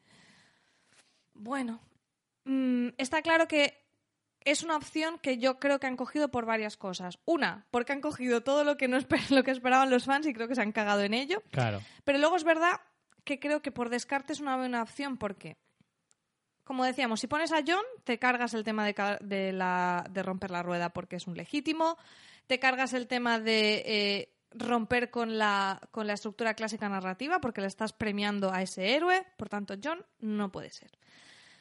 ¿Podría ser Aria? Para mí Aria no tiene ni pies ni cabeza que fuera. No, aparte de ella tampoco creo que querría. bueno, se supone que nadie quiere. Aquí nadie quiere, pero mira la que se lía siempre. Mm. Tyrion. Podría ser Tyrion. Pero Tyrion al final tiene un muy buen final acabando como mano del rey. A la tercera va la vencida. Fue mano de Joffrey, fue mano de Daenerys y con Bran tiene momento de redención. Me parece un final muy bonito. Y para mí Tyrion siempre tuvo que acabar como mano de la persona que gobernaba. Pero es volver otra vez a lo mismo, en realidad, ¿eh? Sí, pero con un bagaje que tiene y, es la función principal que él hace y hace mejor. Entonces, poner, o sea, si pones a, Tyrion, el, problema es que... A mí me hubiera gustado que fuera Tyrion, ¿eh? Me lo hubiera creído, o sea, hubiera, hubiera pensado que es un buen final. sinceramente, ¿eh? Pero para mí, para mí su final más lógico es el de Mano del Rey. Entonces, si lo pones en el trono... Espérate, espérate que en el libro no acabe así, que todos sabemos, el libro va a acabar diferente. Espérate a ver quién es el que se sienta ahí. Que seguro, seguro Bran no es. No creo que sea Bran, pero no bueno. No creo. Tyrion, eh, tienes el final de. Em, hemos dicho, ¿por qué no John? ¿Por qué no Arya? ¿Por qué no Tyrion? Aunque Tyrion para mí sí que podría ser el más lógico. Daenerys ha palmado. Y nos quedaría Sansa, que sí que posiblemente es la que políticamente ha estado más fuerte. Pero al final, toda la trama de Sansa es la de reina en el norte y del mm. norte independiente. Si la pones en el, rein, en el bueno, en el trono de hierro no, pero mm. como gobernante de los siete reinos te cargas eso. Y no solo la trama de Sansa, sino que la trama del reino del norte como independiente está de siempre de la serie. Entonces creo que Bran era por exclusión el que quedaba. Claro. Y aparte, que Bran, si no, ¿qué final le dabas a Bran? A todos los otros tienen finales sensatos. El pueblo libre. Habrá aparcarse en un cuarto, lo dejas ahí con los ojos vueltos y hasta luego. Entonces, ¿por qué creo que eligen eso? Primero, porque nadie se lo espera. Luego, por exclusión, porque todos los otros tenían otros mejores finales que encajaban más, como Mano del Rey, como Reina en el Norte, como en el pueblo libre, como navegante. Y luego, porque si no habrán, ¿qué final le das? Cuando no he hecho una mierda en todo, pues que haga algo ahora, ¿no? Entonces, entiendo eso. ¿Qué es anticlimático? Totalmente que tiene un sentido con la narrativa de eh, eh, se premia a los desfavorecidos, pues dime tú a mí que más desfavorecido que el rey sea un tullido, la mano del rey un enano. O sea, me parece muy coherente en ese sentido. Entonces, mm. me parece que es chapó. Ahora, anticlimático total. Totalmente. Creo que son las dos cosas a la vez. Eso es lo que hace que esta serie tenga un final. Porque al final. Me estaba guardando. Mira, ahora que has sacado lo de anticlimático, me estaba guardando un pequeño discurso para el próximo episodio, pero ahora que lo ha sacado lo voy a soltar ahora. Mira, una serie puede ser muchas cosas. Te puede gustar más, te puede gustar menos, te puede mm, satisfacer más un final u otro. Eh, nos pasamos años y años discutiendo por el final de Perdidos y, tal y cual. Pero lo que no puede ser una serie nunca jamás en la vida es anticlimática. Que seas anticlimático creo que es lo peor que te puede pasar como serie. Y es que creo que esa es la sensación que se le queda a la mayoría del público y por eso y a las pruebas me remito que en IMDB los dos últimos episodios de la serie sean los peor valorados. Eso es haterismo. Eh, no es que sea haterismo, María, es que es un sentimiento generalizado y cuando es tan generalizado ya no es haterismo. ¿Me entiendes? Haterismo es que haya gente... Ponerle un 1 eh, en IMDB es haterismo. Puede no gustarte mucho el final. Un 1, ningún episodio de Juego de Tronos es un 1. Pero, pero, pero, denota una sensación, denota un clima generalizado en el espectador. Y es este, precisamente. ¿Es un mal final? No, no es un mal final. Pero no es, desde luego, el final que Juego de Tronos se merece y esa, de esa es para mí la sensación que le queda a la mayoría del público, o por lo menos a mí, y por lo que yo he testeado entre mi entorno y lo que he visto en Twitter salvajemente, es ese, ese resumen. Para mí, Juego de Tronos, lo que no puede ser, tío, es que te pases una, una, una, una década dándonos dieces, nueves y medios y nueves de puta madre y que la última temporada me des un seis. Para mí un seis en Juego de Tronos y sobre todo en su última temporada Es un 6 pelado, un 6 siendo generoso. Es un suspenso eh, como, como, Para mí no un- es para como nada una un seis. catedral. Y te voy a hacer la réplica. Yo creo que que el final sea amargo o agridulce no lo hace malo.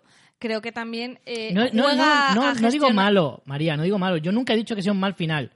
No lo he dicho ni una sola vez. Anticlimático. Eh, es Para ti, an- anticlimático. Pero yo creo que juega a eso. O sea, creo que juega que el final sea amargo y nos deje así. Creo que es la manera en que quieren terminar y creo que mucha gente no sabe procesar eso. O sea, por ejemplo, mm, uy, casi digo un spoiler de una serie. Bueno, el final de Breaking Bad también es muy amargo. Ah, pero no es anticlimático. No lo sé. No lo es, no lo es en absoluto. Yo creo es un que- buen ejemplo, es muy buen ejemplo. De hecho, justo esta tarde estaba pensando en ese mismo ejemplo. Efectivamente. Huyamos de los spoilers. No voy a hacer spoiler, pero el final de Breaking Bad es un ejemplo maravilloso.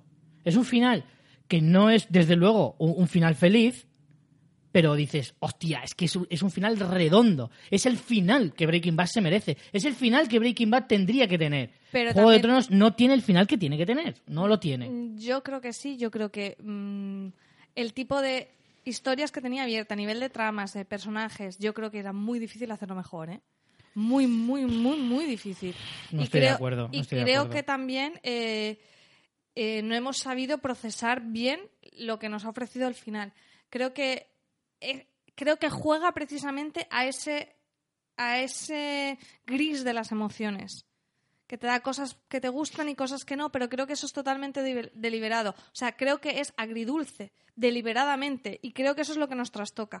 Creo que podemos saber aceptar un final como trágico o un final feliz, pero creo que esos grises en los que se mueve no sabemos procesarlo y también ha sido muy mal recibido. Aunque también te digo, hubiera sido este o 27 diferentes, eh, creo que la resolución hubiera sido idéntica a nivel de fans. Yo creo que Porque no, ¿eh? a, a día de hoy me parece muy difícil eh, las expectativas que tenía esta serie. Y- En eso estoy de acuerdo. O sea, yo estoy de acuerdo en que las expectativas eh, son el enemigo de las series de hoy en día y de los fenómenos tan grandes como este. Las expectativas es el mayor eh, rival a batir eh, en cuanto a televisión hoy en día. Eso desde luego. En ese sentido, sé que, el, que, la, que, que era súper difícil llegar a un final que todos nos gustara. Eso es indiscutible. Pero no estoy tan de acuerdo en el hecho de que cualquier otro final hubiera generado la misma reacción. No estoy de acuerdo. Yo creo que hay finales mucho más pero hubiera- sí, y mucho pero más. es que yo no quiero que el final de Juego de Tronos sea complaciente, prefiero que sea No agridulce. sé, no sé. Sopa I- agridulce. Incluso te digo que podía haber sido agridulce eh, y no mm, esa, y no te- y no quedarme con esta sensación. Creo que el- yo creo que hubiera complicado- preferido más una escabechina. ¿Qué que te diga? Hubiera preferido que muriera más gente. Yo si te creo digo que la, parte de Daenerys la gente la ha podido asumir mejor. Creo que lo peor que ha caído ha sido lo de Bran en el trono. Ah, es que lo Me de parece Bran en que el eso es lo más trono- complicado. Y lo entiendo, ¿eh? lo entiendo. Yo lo entiendo. Yo, yo te digo que yo lo he racionalizado. Pero no me parece que eso sea un buen motivo para que la serie te lo cuente. O sea, no, no es la manera en que. Yo entiendo por qué a nivel de guion me ponen a Bran. Mm. Pero a nivel de historia. ¿Sabes lo que te quiero decir? A nivel de por qué esa gente vota que sí enseguida. Claro. Es que no tiene No. sentido. O sea, cuando todos se pasan la vida luchando entre ellos para ser. O sea, ¿cuántas veces ha venido los Greyjoy a dar por culo con que sean independientes? Viene, eh, viene En un eh, momentico, Yara di- diciendo, no, yo he venido aquí porque luchaba por mi reina. ¿Y ahora te ponen otro rey? Sí, claro, por supuesto. O sea, pues anda, que tardas mucho tú en cambiar de opinión. Una vez la reina está muerta, lo que no, Yara no quería que pusieran Ah. a John. Pero en cualquier caso es como mm, eso tendría que haber estado más Mira, debatido. para más mí, romper la rueda de verdad habría sido que todos los reinos fueran independientes y que ya no hubiera un rey. Que cada reino fuera a su bola. O que no hubiera un rey, que hubiera un consejo. Exacto. Que entre los que estaban hubieran montado un consejo o algo Claro, que así. se reúnen una vez al año o cada cinco años o cuando les apetezca, con las, Claro. como las Olimpiadas, y reúnen y dicen, ¿cómo está Estados el reino? federados, ¿Cómo está el reino? Bien. Oye, a mí me están atacando los salvajes por el norte. O a mí me ha venido uno de la isla de... Un, un flipado de la isla de Naz que viene con el pelo de punta de repente y que me está atacando por Y Dorne. los pantalones cagados. Y los pantalones cagados. Bueno, vamos a eh, cómo queda la cosa. Bran dice que sí, que, que al final Bueno, para eh, eso estaba. El debate. Él, ha visto ese desenlace entonces, Espera, él lo sabía todo. Un momento, un momento, antes de eso. Sansa le dice, mira, yo antes de votar que sí, ¿lo mío qué? ¿Qué hay de lo mío? ¿Qué hay de lo y mío? Bran dice, pues, pues venga, pues vale. Me da Pues lo mismo para ti. Entonces está muy bien. Ha habido gente que dice, pues Sansa se queda con las migajas. Yo digo, no se queda con las migajas, ¿Cómo que con las consigue migajas? lo que quería siempre. O sea, Pero qué migajas, si, si ya no quiere los reinos. Claro. Solo quiere el norte. Si lleva dando por culo con el norte desde hace dos temporadas. Claro. Eh, Bran, ¿lo vio o no lo vio? Aquí hay un poco eh, la, la idea Doctor Extraño.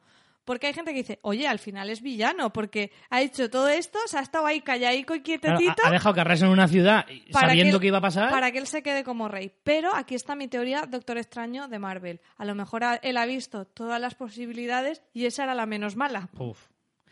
Yo sigo pensando que no, él no veía el futuro. Él lo que cree. Cuando él Cree en dice. el destino, no es que vea el futuro. Yo creo que cuando a Tyrion le dice. Tú estás. eh, Tyrion, no, perdón. A Theon. En el, episodio 3 le dice. Todo lo que has hecho en tu vida te ha llevado hasta este momento. No lo dice porque sea rollo. Yo esto lo sabía hace años. Porque cuando empecé a tener wifi ya eh, empecé a ver que tú al final te ibas a tener una redención. No. Yo creo que lo que él habla, y además la serie habla mucho de eso, es todo lo que vives en la vida te lleva hasta un punto.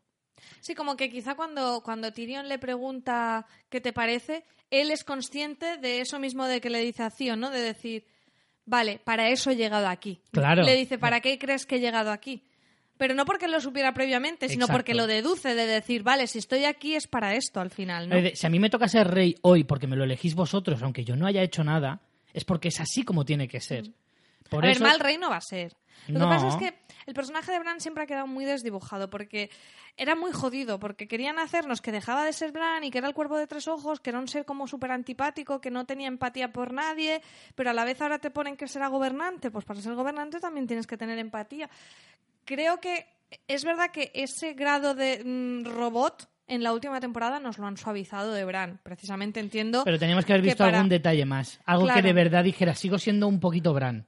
O un poco humano, no Bran. O, ¿sabes? Ahí No, no, Bran, Bran, como, como con Aria. Es como, Sí. llegó a ser una nadie, pero luego Pero volvió luego ha sabido y ahora es como una especie de mezcla. su sitio, ¿no? Sí, sí, sí. Con Bran pues nos ha Bran tendría que haber eso. pasado, claro, con Bran tendría que haber pasado algo parecido. Bueno, que ahora vemos por qué tenía sentido esas escenas que parecía que no venían a nada de Tyrion diciendo, cuéntame tu historia. Era para Claro, esto, claro, ¿eh? claro, Vamos, evidentemente. súper forzado, pero bueno. Pero vamos, Eh, yo en ese sentido estoy de acuerdo en que si lo vas a elegir de, de, de- de rey de los siete reinos, eh, siempre se ha hablado de, de que un rey tiene que ser fuerte, pero también bondadoso. Tiene que ser férreo, pero también... mm, Claro, y te ponen a este que eh, parece que vez sea tener algo de humanidad. coño. autista, pues no sé si es lo mejor. Por eso creo que al personaje no han sabido jugar a ese rollo de se ha convertido en el mago. Porque no sé por qué el cuervo de tres ojos tenía que ser alguien como desnaturalizado y deshumanizado. A lo mejor podían haber dicho, no, mira, es que soy ahora Gandalf el gris, soy Gandalf el blanco. Y no por eso dejo de tener humanidad. A lo mejor si hubieran jugado ese rollo con el cuervo, Mm. nos hubiera entrado mejor. Porque ahora es como, eh, no sé. No, pero yo creo que hubiera estado bien que hubiéramos visto pues ciertos guiños de Bran como soy el cuervo de tres ojos, pero sigo teniendo a Bran dentro, ¿sabes? De alguna manera. Ya Sí, te una digo, fusión de las algo dos. parecido a lo de Aria, ya, porque Aria no es Aria como tal, no es la Aria que se fue, que, que, que era antes de irse a Bravos, pero evidentemente la sigue reconociendo, sigue sabiendo que hay algo de Aria dentro de ella y que, eh, y que es verdaderamente una Stark y que va a defender siempre a su familia. O sea que es eso, una mezcla, un híbrido entre las dos cosas. Aquí tendríamos que haber visto también algo parecido, porque al final lo que intenta explicar Tyrion también es un poco que como él ya conoce toda la historia, sabe lo que está mal.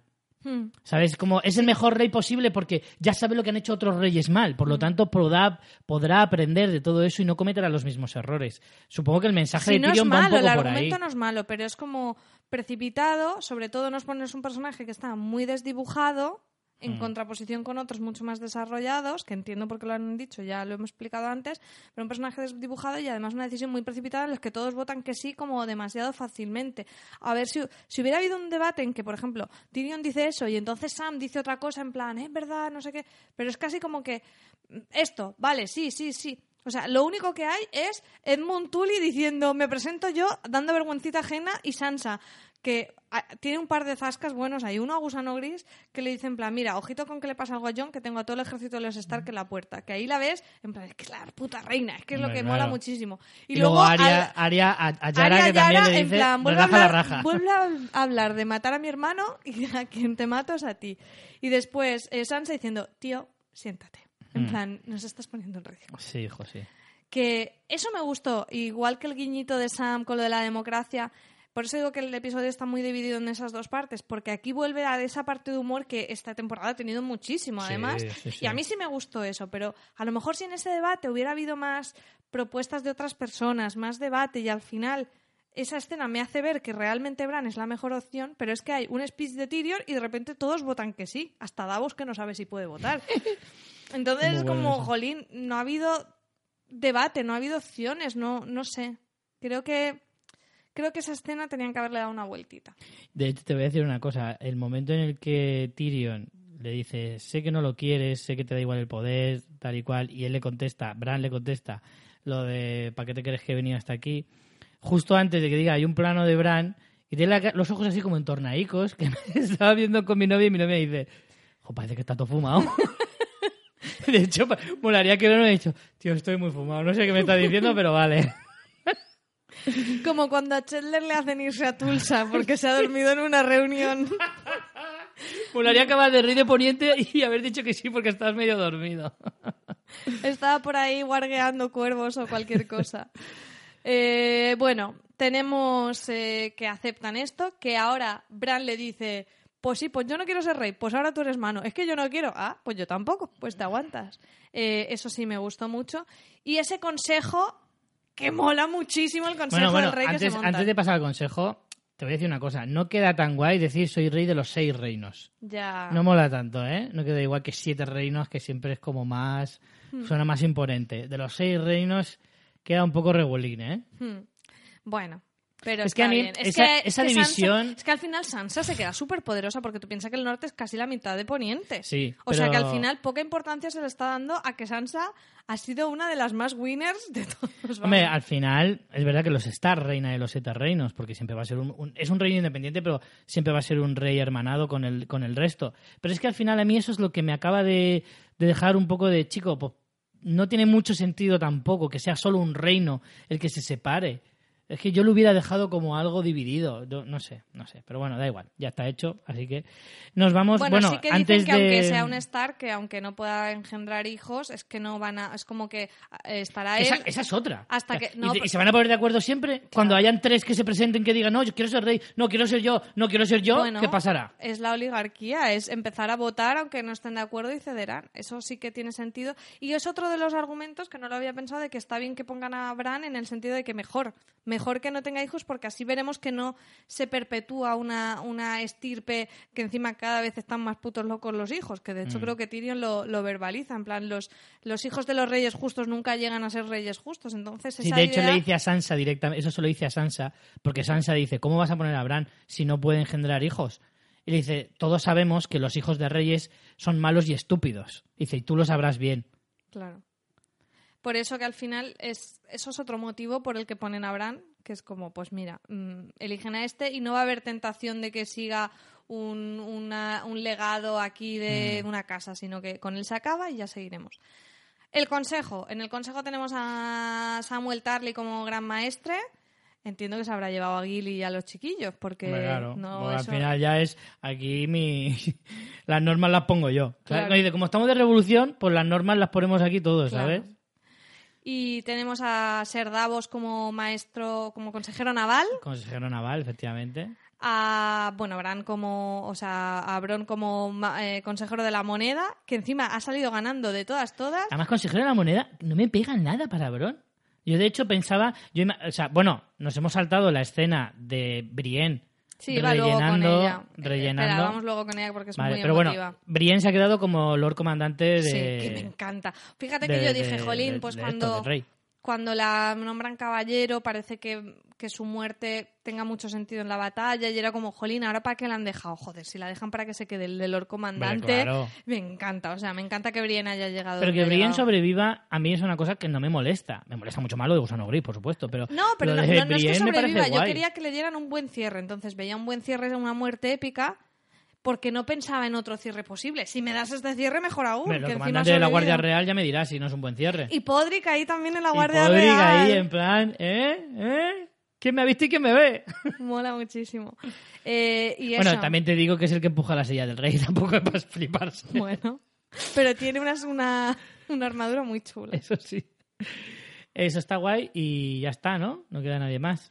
Eh, bueno, lo que estábamos diciendo de Bron de la moneda y que les queda aún un maestro, un consejero de rumores que dices, bueno, Eh. pues si Bran tiene wifi, tampoco creo que sepan mucho más que él. No, la verdad es que no. Eh, Está ese guiñito con Sam trayendo el libro este que estaba escribiendo el maestre, no recuerdo el nombre del maestre, que eso lo hemos visto en la serie. Sí, que de hecho Ergos se llama, sí, creo. que estaba diciendo, ay, no sé un nombre muy bueno, y es como que el nombre se lo ha dado Sam. Bueno, es un guiñito meta, pero, en fin, a mí me parece un poco chorri, pero bueno, bien. No, pero a mí me gustó, me parece un buen detalle. Que, que llame a la historia una canción de Hielo y Fuego está bastante bien. Y, mm, y bueno, y cerramos ahí y tenemos esa escena previa que a mí me parece preciosa con eh, Brienne escribiendo en el libro donde tienen todos los... o sea, El, el- el Lord Comandante, ya lo vimos en una escena a que Jamie le enseñó a Brienne ese libro en el que se escribe la historia de los lords y es el Lord Comandante el encargado de hacerlo y Brienne escribiendo esa historia de Jamie dándole un cierre precioso, ¿no? Porque lo último que había escrito era que, que era el Matarreyes y acaba escribiendo que murió defendiendo a su reina con esa ambigüedad deliberada y además como con esa redención y ese perdón de, de Brienne de que ella no le guarda rencor y le entiende y sabe que dentro de sus mm, más que cuestionables grises eh, fue una buena persona, ¿no? Y un poco honrando su nombre de porque Jamie siempre tuvo ese, ese punto también eh, es un poco paralelo a, a John, ¿no? Con el tema del honor. Siempre el tema del honor ah, estaba muy presente, lo que pasa es que a Jamie no lo gestionó muy bien normalmente. Mm, por lo que sea, no le salió bien. No, de verdad. Pero bueno. Eh, sí, con eso damos cierre pues al consejo y a los personajes. Eh, nos hemos saltado la conversación de Tyrion con John, en el que se lo explica todo, en el que John le dice no sé si he acertado y lo que hablábamos antes, ¿no? Dímelo dentro de 10 años y tal. Y bueno, creo que está claro que acertó. O sea, es que es difícil no acertar matando a Daenerys. El problema es que es normal que él tenga ese pesar. Y vemos un poco la despedida del personaje. También se despide de, de sus hermanas y de, bueno, hermanas no, ahora ya son primas. Y de su primo. Y, y ese final, a mí ese final se me parece emotivo. eh, y habla de una cosa súper importante. Dime, por Dios, que no se te pasó por la cabeza el hecho de que se ha anunciado ya cuatro spin-offs de Juego de Tronos. Uno ya se sabe que va a ser Está rodando ya. que se está rodando ya y de hecho se habla que se, pues, seguramente se estrene el año que viene que es eh, que va sobre eh, el origen de los Sí, caminantes chorro mil blancos. años, o sea, han ido Sí. lo más lejos que podían. lo más lejos que podían para que no tuviera nada Chorro que ver mil con años antes que Dime eso. que de los otros tres no molaría un spin-off de Aria. Todo el mundo lo está diciendo. Aria Por Marco favor. Polo. Por favor. Es que el final de Aria, bueno, ese final, ese final con los planos paralelos, ese montaje en paralelo con el cogote de cada uno, Sí. luego andando, vistiéndose, con Aria eh, sacando la brújula y el catalejo y vistiéndose a lo color. Un catalejo, o sea, madre mía, no, no había oído hablar de eso, no había dicho esa palabra desde que tenía ocho años. De hecho, he, catalejo. he tardado unos segundos, pero digo, me acordaré, me acordaré, y me ha salido la palabra, bien por mí. Eh, con John yéndose con el pueblo libre y con Sansa con ese nuevo look de reina que no puede molar más el traje porque lo tiene todo. No sé Y si la te- corona. ¿Te fijaste en todos los detalles? Tiene las mangas bordados, eh, hojas como del arciano, el corpiño, que es como una armadura, son como las ramas del arciano, el tejido es azulado y parecen escamas tipo del- de, los tuli, con el símbolo del pez, y la corona del, del De lobo los de los Stark. Stark. O sea, es que el, el vestido, no, yo le habría aflojado un poco el corpiño porque parece que se va a ahogar prácticamente, pero el vestido no puede molar más. Y esas escenas en paralelo con los tres, bueno, yo ya ahí ya estaba moco tendido, vaya. A mí me gustó, sí, la verdad es que el, el montaje es la leche. Eh, pero, ay, no sé. Ah, sí, eh, se me- casi se me olvidó decir una cosa. Otra cosa que me parece anticlimática del episodio es que no veas una coronación, una cono- coronación de Bran. O sea, ves la coronación de, de Sansa en el norte y no ves la coronación de Pero Bran. porque no lo consideran como rey. A ver, le llaman rey, ¿eh? Por favor. Pero es como que lo han querido como cambiar. Yo, yo, yo lo veo bien porque creo que con eso lo que hacen es la función, eh, o sea, eh, te, te marcan más que tiene una función más administrativa. O sea, creo que es una manera de ot- otro rollo motivo más, nuevo régimen. otro motivo más para un capítulo anticlimático, María. O sea, que me, Ya. que me lo expliques de esa manera. Pero es que no, no había es que al trono de hierro. va- pues mira, he hecho Sí un curso de administrativo. Si quemas el trono de hierro para poner otro trono, queda raro, no sé, a mí no me No hace falta que pongas un trono. Si además no, va- no necesitas un trono, vais siempre en la misma silla, da igual. Ese es su trono. Es un trono móvil. Es como el papá móvil, pero, pero el brand móvil, si lo quieres llamar así. Pero, pero por lo menos que salga con corona. una corona nueva, eh, yo que sé, que simbolice un 6, o yo que sé, me da igual, lo que, lo que quieras. Pero, pero algo, algo que, me, que, que de verdad me haga sentir que es un, que es un rey. Así como vemos a Tyrion que sí que es mano, porque vuelve a tener una insignia de mano y tiene su consejo y está todo muy guay, pero no vemos al rey como tal. Eso es lo que me pareció otra cosa anticlimática del episodio. Y bueno, tienes esa despedida, pues con esa revelación de, de Arya diciendo que se va a ir al oeste. Lo cual me parece Me parece guay. el ¿eh? mejor final que podían darle a Aria. por supuesto. Y yo, joder, espero que hagan esa serie. Es lo que más he oído comentar a todo hombre, el mundo. Hombre, es que, es que, de verdad, si no lo hacen, ya fuera de coña, si no lo hacen, pierden una oportunidad maravillosa. Si es que la, la serie se escribe sola. Por el amor de Dios, Viendo enséñanos, coño, con civilizaciones nuevas, mándanos a todo el, de todo el mapa conocido de Juego de Tronos, que es mucho más amplio de lo que hemos visto en, en la serie, porque yo, yo que soy un flipado de los mapas, ya lo sabéis, me he investigado el mapa 40.000 veces, eh, Karth no es la ciudad más lejana, hay más territorio todavía, Asai, que es la ciudad de donde viene Melisandre, eh, también eh, está todavía más lejos de Karth, de la parte norte o de las islas del sur no sabemos prácticamente nada. Eh, Richie, enséñanos todo relájate, eso. por favor, te estás ansiando. Enséñanos todo eso. Y encima todavía tienes la baza que te acaba de decir Aria de no, me voy al oeste. A territorios inexplorados, nuevas civilizaciones. Eh, se han visto muy pocos negros. Hay muy pocos negros en la serie. Vámonos a una isla que todos sean negros. Yo qué sé, invéntate lo que quieras. Enséñanos criaturas nuevas. Joder, es que anda que no tienes. Pues sí, esperamos que lo hagan. Yo creo que ese plano final con John yéndose al pueblo libre como plano de cierre de la historia es bonito porque tiene ese punto, ese canto a la libertad y ese recordar que la amenaza de los caminantes ya no existe, ¿no? Porque se adentran en el bosque sin ese temor y tal. A mí, a mí me gustó, me gustó sobre todo esa escena final con el montaje eh, de ellos tres, que aunque la- el final de John es más agridulce, creo que Arya y Sansa salen muy bien paradas, la coronación y el Queen in, Queen in the North. eh, me parece que era tan esperado ese grito que fue Era- muy la- emocionante. La última frase de la, de la serie es Queen in the Sí, North. cierto. lo cual es muy, muy significativo. Porque yo, yo me fijé, la segunda vez que vi el episodio, justo antes de que hagan la escena esa de Queen of the North, la última frase que se dice es Tyrion diciendo, recuerdo una vez que entré en un burdel con un, con un, con un panal y un burro. Pero creo que eso ya lo habían dicho en otra Sí, ocasión. en, la era primera, una- en el primer episodio lo cuenta. Se lo cuenta la prostituta que le está eh, mm, limpiando una parte de su cuerpo. se lo cuenta, que, o, parece que se lo va a contar y al final no lo cuenta, pero sí que inicia ese, esa anécdota eh, en el primer episodio de la serie. Y justo la última frase de él sea esa, es muy mucho a esos giros todo el rato de, de cosas de la primera temporada, sobre todo. en el Claro, claro.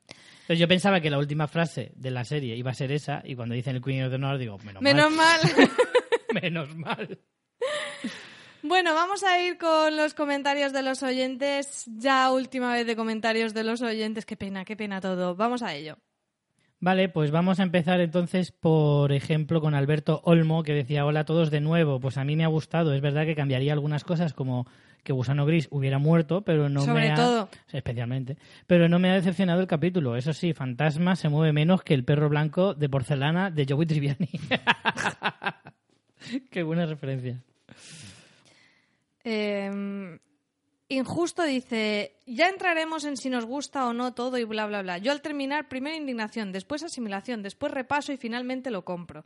Esto es como las fases del duelo, ¿eh? Sí, sí. Pero una cosa, ¿por qué cuando deciden el destino de John, nadie, ni sus hermanas, ni Tyrion, ni su mejor amigo que reveló la información, dicen que en ningún momento que John es el rey legítimo y el heredero Targaryen?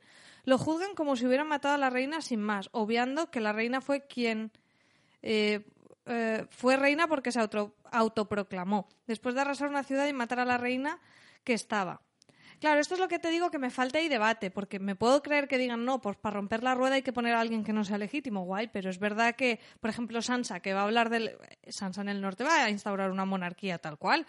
Pues que ella, por ejemplo, no defienda esa opción, que al final está bien que es como John no lo pueden poner porque si no hay guerra otra vez. Se si lo entiendo, se supone que pero Sansa- falta chichilla ahí. Sansa es elegida como reina por, los, por la gente del norte. Se supone. Sí, pero para seguir con una. Pero va a seguir una casa y es la casa Stark y tal. Pero que John, es verdad que si lo siguen, los Inmaculados se encabronan, los Greyjoy se encabronan. O sea, que hay un motivo para que no esté John, que es que no haya guerra. Que, eh, de hecho, Tyrion lo dice, hemos obviado esa escena. Tyrion dice: Nadie está demasiado contento, por tanto creo que es una buena opción. En plan. Mm, mm, nadie está demasiado contento, ni siquiera los espectadores. Dice, eh, pero bueno, que sí estoy de acuerdo. Tendrían por lo menos que todo eso haberlo hablado. No, pues venga, sí. Dice, y además acababa de asegurar en público y después a John en privado que su intención era seguir haciéndolo donde hiciera falta. ¿Se castiga a John para satisfacer a los Inmaculados? ¿Qué demonios tiene que exigir el gusano? ¿Se castiga a John por traicionar a Daenerys? Aguantó fiel a su lado hasta que no pudo más, no tenía más remedio. No es verosímil que desde que se empieza a hablar de él y se da por hecho que merece como mínimo el destierro, cuando la realidad es que ya tenéis el puto rey, que además era el heredero legítimo y el que ha salvado al pueblo. Luego, si no quiere reinar, pues que ya vemos qué hacemos. Ponemos a Bran, etcétera. Me gustó el discurso de Tyrion acerca del poder de los relatos para coronar a Bran. No tiene carisma, es manso sexualmente, pero nadie quiere reinar y él es sabio a su manera. Me encanta lo de manso sexualmente. No es que sea manso, es que es nulo.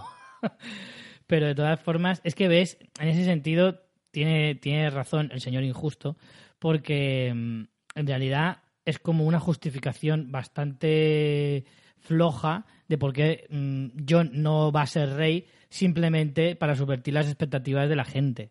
Porque es verdad que argumentalmente tampoco tiene sentido. ¿Quién es Gusano Gris para encerrar a John? Y, que nadie se lo pueda quitar, a no ser que le pongas un castigo tremendo que es irte al norte. Vete por ahí. O sea, me estás diciendo que Bran, que es su primo, casi hermano, y que las otras dos personas más poderosas de todo Poniente, que es Sansa y Arya, van a aceptar que John acabe eh, allí desterrado. A ver, es para que, es para que no haya guerra, pero que, que, la idea no es mala, pero que se lo ventilan muy rápido. Si se supone que es eso, chico, mírame que ellos peleen más por esto, que tal, que la oposición de los Inmaculados sea peligrosa, la de los Greyjoy, que realmente veas conflicto, pero es como que solventan el conflicto muy rápido. Es como, mm, vamos a cenar McDonald's, no, mejor al Burger King, vale, fin. Ese es, ese es el debate que hay. Gran debate. También, otra cosa, o sea, el, el, final de, de, todo lo que representa Daenerys en Poniente son los Inmaculados y los Dorraki. De los Dorraki ni se habla. Ah, los Dorraki se han ido a su casa. pero ni lo dicen. O sea, ni siquiera se molestan en decir, no, han vuelto a esos, que es lo normal. Porque cuando les ofrecen a, De hecho, yo no sé ni por qué seguían ahí. Cuando Davos les ofrece Alto Jardín, es verdad que dicen, ¿yo para qué quiero eso? Si yo estoy aquí, solo estaba aquí por una razón, que era mi reina. Mi reina ya no está, ¿qué cojones pinto yo aquí? Si yo no soy de aquí, yo me vuelvo a mi puta casa. Eso es lo, que tenían que haber hecho los Inmaculados, volverse a Merín, por ejemplo. Hmm. Que ellos son de allí, son de esa zona. Y que de hecho, Merín ahora, ¿quién, lo tiene? Dario. Ahora Dario se ha convertido en el, rey del mambo. Sí, eso se quedó ahí. Eso se quedó ahí y nadie sabe qué, ha pasado. Lo lógico es que los Inmaculados hubieran vuelto y que los Dorrakis se vuelvan a su puta ciudad, ahí perdida en mitad del desierto, a ser felices liando la parda. Ya está. Es que, y eso pasa totalmente por alto. Son cosas que del episodio una vez más, anticlimático total.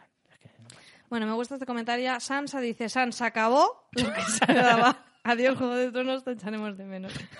lo mejor. Muy buen comentario. Sigo con eh, Parsimonioso, que dice, buenas, me ha gustado el final, aunque me ha parecido que le ha faltado desarrollo como el resto de la temporada.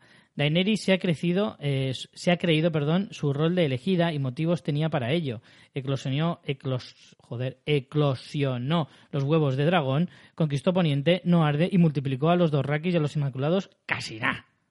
Eh, luego en la reunión para elegir el regente, los líderes de las casas acuden a Tyrion, un un preso y traidor, y con dos cojones les dice, chicos, chicas, ya que no tenemos trono, cojamos al lisiado que lo trae de serie.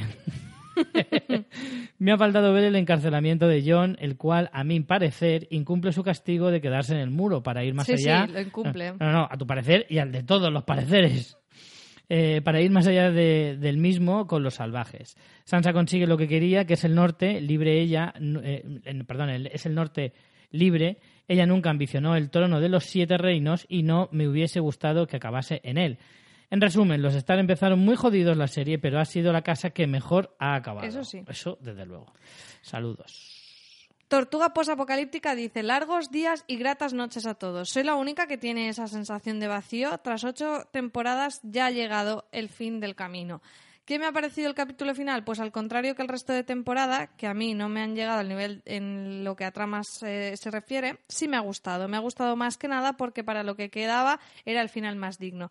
Lo que sí hubiera sido perfecto es que hubieran hecho estas dos últimas temporadas de 10 capítulos y no hubiera quedado todo tan atropellado. Bueno, dejamos de escuchar cosas de casa, pero siempre nos quedará fanfiction y mientras dure The Walking Dead, tertulia zombie, así que al menos no es un adiós, sino un hasta pronto. Valar Morgulis.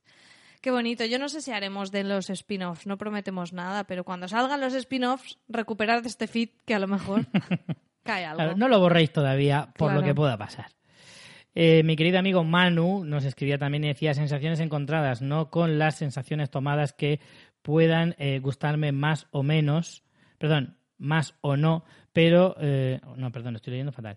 Que me pueden gustarme menos o no, pero son respetables, sino con la ejecución de las mismas. Por ejemplo, que Arya mate al rey de la noche me parece genial, pero no así con un salto de, de nada buscando, perdón, de la nada, buscando la sorpresa tras una batalla totalmente inverosímil.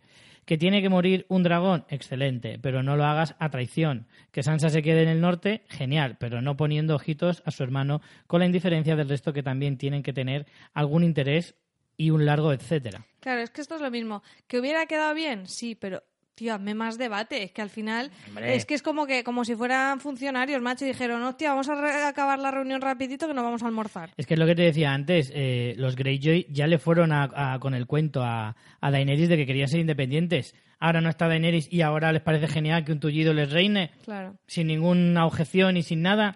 No tiene sentido ninguno. Los dornienses que siempre han ido a su puñetera bola eh, y, siempre van siempre son como muy diferentes al resto, tampoco tiene nada que decir. Claro, el otro estaba pensando en Eurovisión y le daba Sí, es precipitado, es lo de siempre, es precipitado. Terminaba Manu diciendo gran serie sin duda, pero con una ejecución que francamente me ha decepcionado porque tenía todo, todo para haberlo bordado incluso con los caminos y cierres que se han tomado. Pues sí. Voy a llamar a mi hija Daenerys, dice. Me ha roto el corazón la muerte de Daenerys. Me ha parecido tan triste verla caer en la locura y convertirse en villana, aunque para mi gusto no ha quedado del todo bien eh, justificado. Me ha dolido tanto verla tan sola. Me parece que su descenso hubiera sido evitable si hubiera mostrado todos un poco más de interés en ayudarla en vez de traicionarla en cuanto se han torcido las cosas. Totalmente de acuerdo. Su muerte a manos de Jon ha sido descorazonadora. Me gusta pensar que Drogon se la ha llevado porque de alguna manera puede resucitarla. Quién sabe. Un saludo, chicos. Gracias por vuestros programas. Yo eh, estoy de acuerdo en que al final el fracaso de Daenerys es el fracaso de todos ellos también. ¿eh? Porque por eso Tyrion se siente tan culpable. Y, que Daenerys no se ha vuelto loca de la noche a la mañana. Que Daenerys ha ido quedándose cada vez más sola y más sola y más sola y más sola. Mm. Y eso también es lo que ha hecho que tome decisiones muy incorrectas. Carmax dice, uff, el último y el, eh, el, último, el último comentario. Os voy a extrañar dando tronadas y esas, eh, y esas mierdas que hacéis. Os seguiré escuchando en fans. Bueno, el, y, el, y el capítulo, bien, después de la temporada que nos han dado, es todo lo que puedo decir. Peter Dinklage nos ha vuelto a deleitar con una soberbia actuación y se nota más 2000. Eh, eso hace que el capítulo sea el mejor de la temporada. No me gusta que el gusano no acabe con el cuello roto o, o así y que el tullido sea el rey. ¿What? Eh, pero ¿qué me, ¿qué me estás container? Toma ya, tira de clásicos, ¿eh? eh y el otro flipado, y el otro flipado presentándose a sí mismo y, la Sansa en plan, eh, sit, tío. Te he dicho sit. Bueno, en definitiva, no, no ha sido un mal final, pero no, no os da la sensación de que eh, si se independiza el norte tarde o temprano todos querrán la independencia. Eso nos traerá una nueva serie. Os quiero, chicas. Para mí que este no es, este mensaje no era para nosotros. Llámame loco. Eh, Drogon igual Simba dice, la tristeza me dura todavía. En general la temporada ha sido bastante flojita, pero por lo menos queda casi todo bien cerrado para bien o para mal. La muerte de Daenerys me ha parecido demasiado dura. No va a ser lo mismo eh, ver la serie de nuevo sabiendo cómo acaba. Es verdad, ¿eh? Y, seguramente los indicios de locura ya los veremos muy obvios desde el mm. principio es un interesante ejercicio. Aunque su caída a la locura me parece lógica, me resulta demasiado abrupta. No se puede construir un personaje hacia arriba durante siete temporadas para que descienda en dos episodios. Ahí está. Una muerte de las más crueles y tristes de la serie a manos de su amado cuando estaba a punto de lograr su sueño. Podrían haberle dejado unos días reinando a la muchacha. Y la escena con Drogan tipo Mufasa, mira, pues muy triste todo. Bran es Aramis Fuster, Dice, demasiada benevolencia con algunos personajes. A Jon podrían haberlo, habérselo cargado, como es que no hay nadie con Daenerys en toda la sala. Tiene tela el asunto. Sansa acaba a, su rollo después del lío que ha montado por bocazas. Y Arya también a su puta bola a descubrir el mundo eh, con la pinta, la niña y la Santa María. Bran como rey me parece un poco coñazo. Eh, no, la van a, no lo van a soportar ni los soldados. Tyrion, que también se salva de todas, y Davos, que ni te cuento, eh, aparte de esto, me da un poco de mal rollito la frase de Bran de ¿por qué, crees, ¿por qué te crees que he venido hasta aquí? Sé que habéis dicho que no ve el futuro, pero ya me hace, eh, ya me hace dudar. Si ve el futuro quiere decir que podría haberlo evitado, pero no lo ha hecho, y eso lo, le convertiría en el mayor cabronazo de todo Poniente. No sé yo qué opinar de Bran el roto, ¿eh?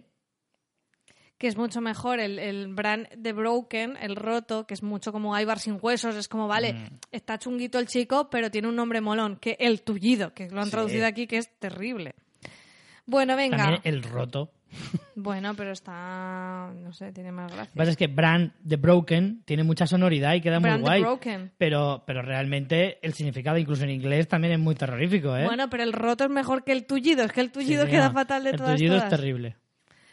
Eh, venga, eh, uno más. Jordi Chacón dice: Os escribí por primera vez cuando os descubrí hace unos tres años, estando yo en Rumanía trabajando. Os descubrí gracias a Juegos de Tronos y desde entonces he estado con vosotros en todo lo que hacéis. Ahora, desde Australia, vuelvo a escribiros y cerrar mi círculo. Muy breve. Juego de Tronos, gracias por habérmelo hecho pasar también. Fans Fiction, gracias por existir. Pues data, Richie. Estoy. Esto. Estoy, esto te encantaría. Todo el mundo lleva sombrero. ah, en Australia. no lo entendía. Qué bueno. Venga, Richie, uno último para ti. Venga, eh, Irene dice, la verdad es que me ha parecido la peor temporada y al final ha seguido el desastre. Totalmente de acuerdo con lo que dijo Richie en el podcast del episodio anterior. El giro que HBO eligió para Daenerys y para la historia de los caminantes blancos no es coherente, pero ya que estamos, para mí el final es la muerte de Daenerys y la destrucción del trono de hierro por parte de Drogon. Punto. El epílogo es cómico y ridículo. El consejo del rey dan ganas de llorar o de reír. Y yo no hacía más que acordarme de lo que había sido ese, con, ese consejo del rey en temporadas anteriores. Yo me quedaré con lo que fue. Gracias por este podcast y por hacernos pasar tan buenos ratos. Ay, me emociona un poquito. Tengo que decirlo. Bueno, yo me tomo esto, ya os digo, no es un final para mí, no es... Eh, estamos aquí No es un adiós, es un hasta luego, ¿no? Es un hasta pronto. Para empezar, hasta la semana que viene, que haremos un pequeño... Bueno, no tan pequeño probablemente, pero... No, dudo que sea pequeño. dudo que sea pequeño, pero seguro que haremos una despedida un poquito más profunda, analizaremos más el, pues el significado de, Juego de Tronos para todos nosotros, lo que ha dejado para para la historia de la televisión, un poco, un análisis más superficial, no vamos a hacer un super análisis, ni vamos a coger mejores momentos, ni cosas por el estilo. Simplemente una pequeña despedida, sencilla, simple, pero con gente que ha participado alguna vez con nosotros en el podcast y que nos interesa también saber cómo les ha quedado para ellos esta serie y también para nosotros mismos. Con eso nos despediremos de Juego de Tronos, pero quizá no nos despidamos de cosas de casas.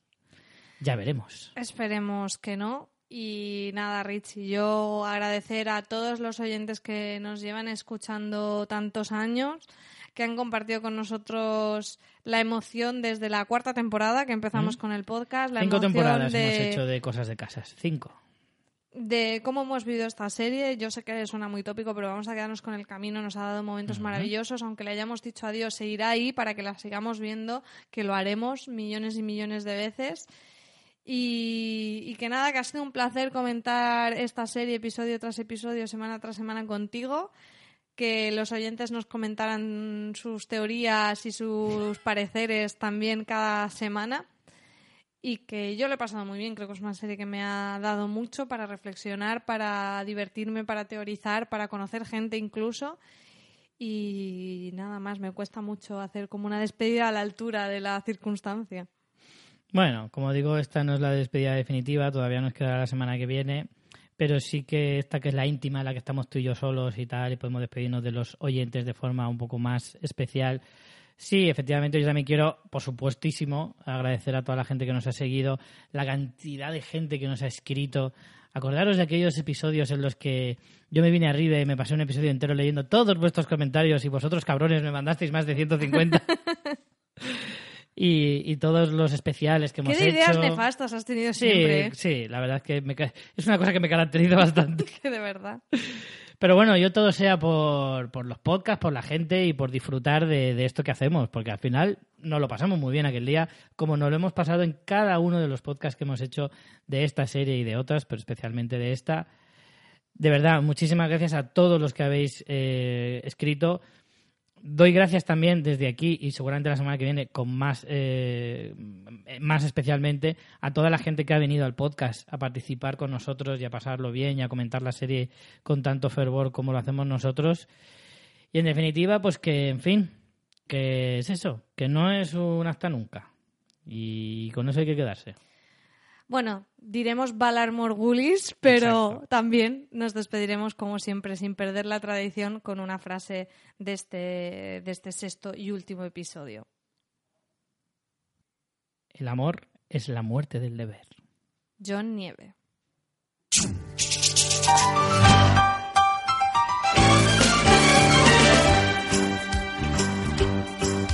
It's a rare condition this day and age to read any good news on the newspaper page. And love and tradition of the grand design, some people say it's even harder to find. Well, then there must be some magic clue inside these gentle walls. Cause all I see is a tower of dreams, real love bursting out of every scene.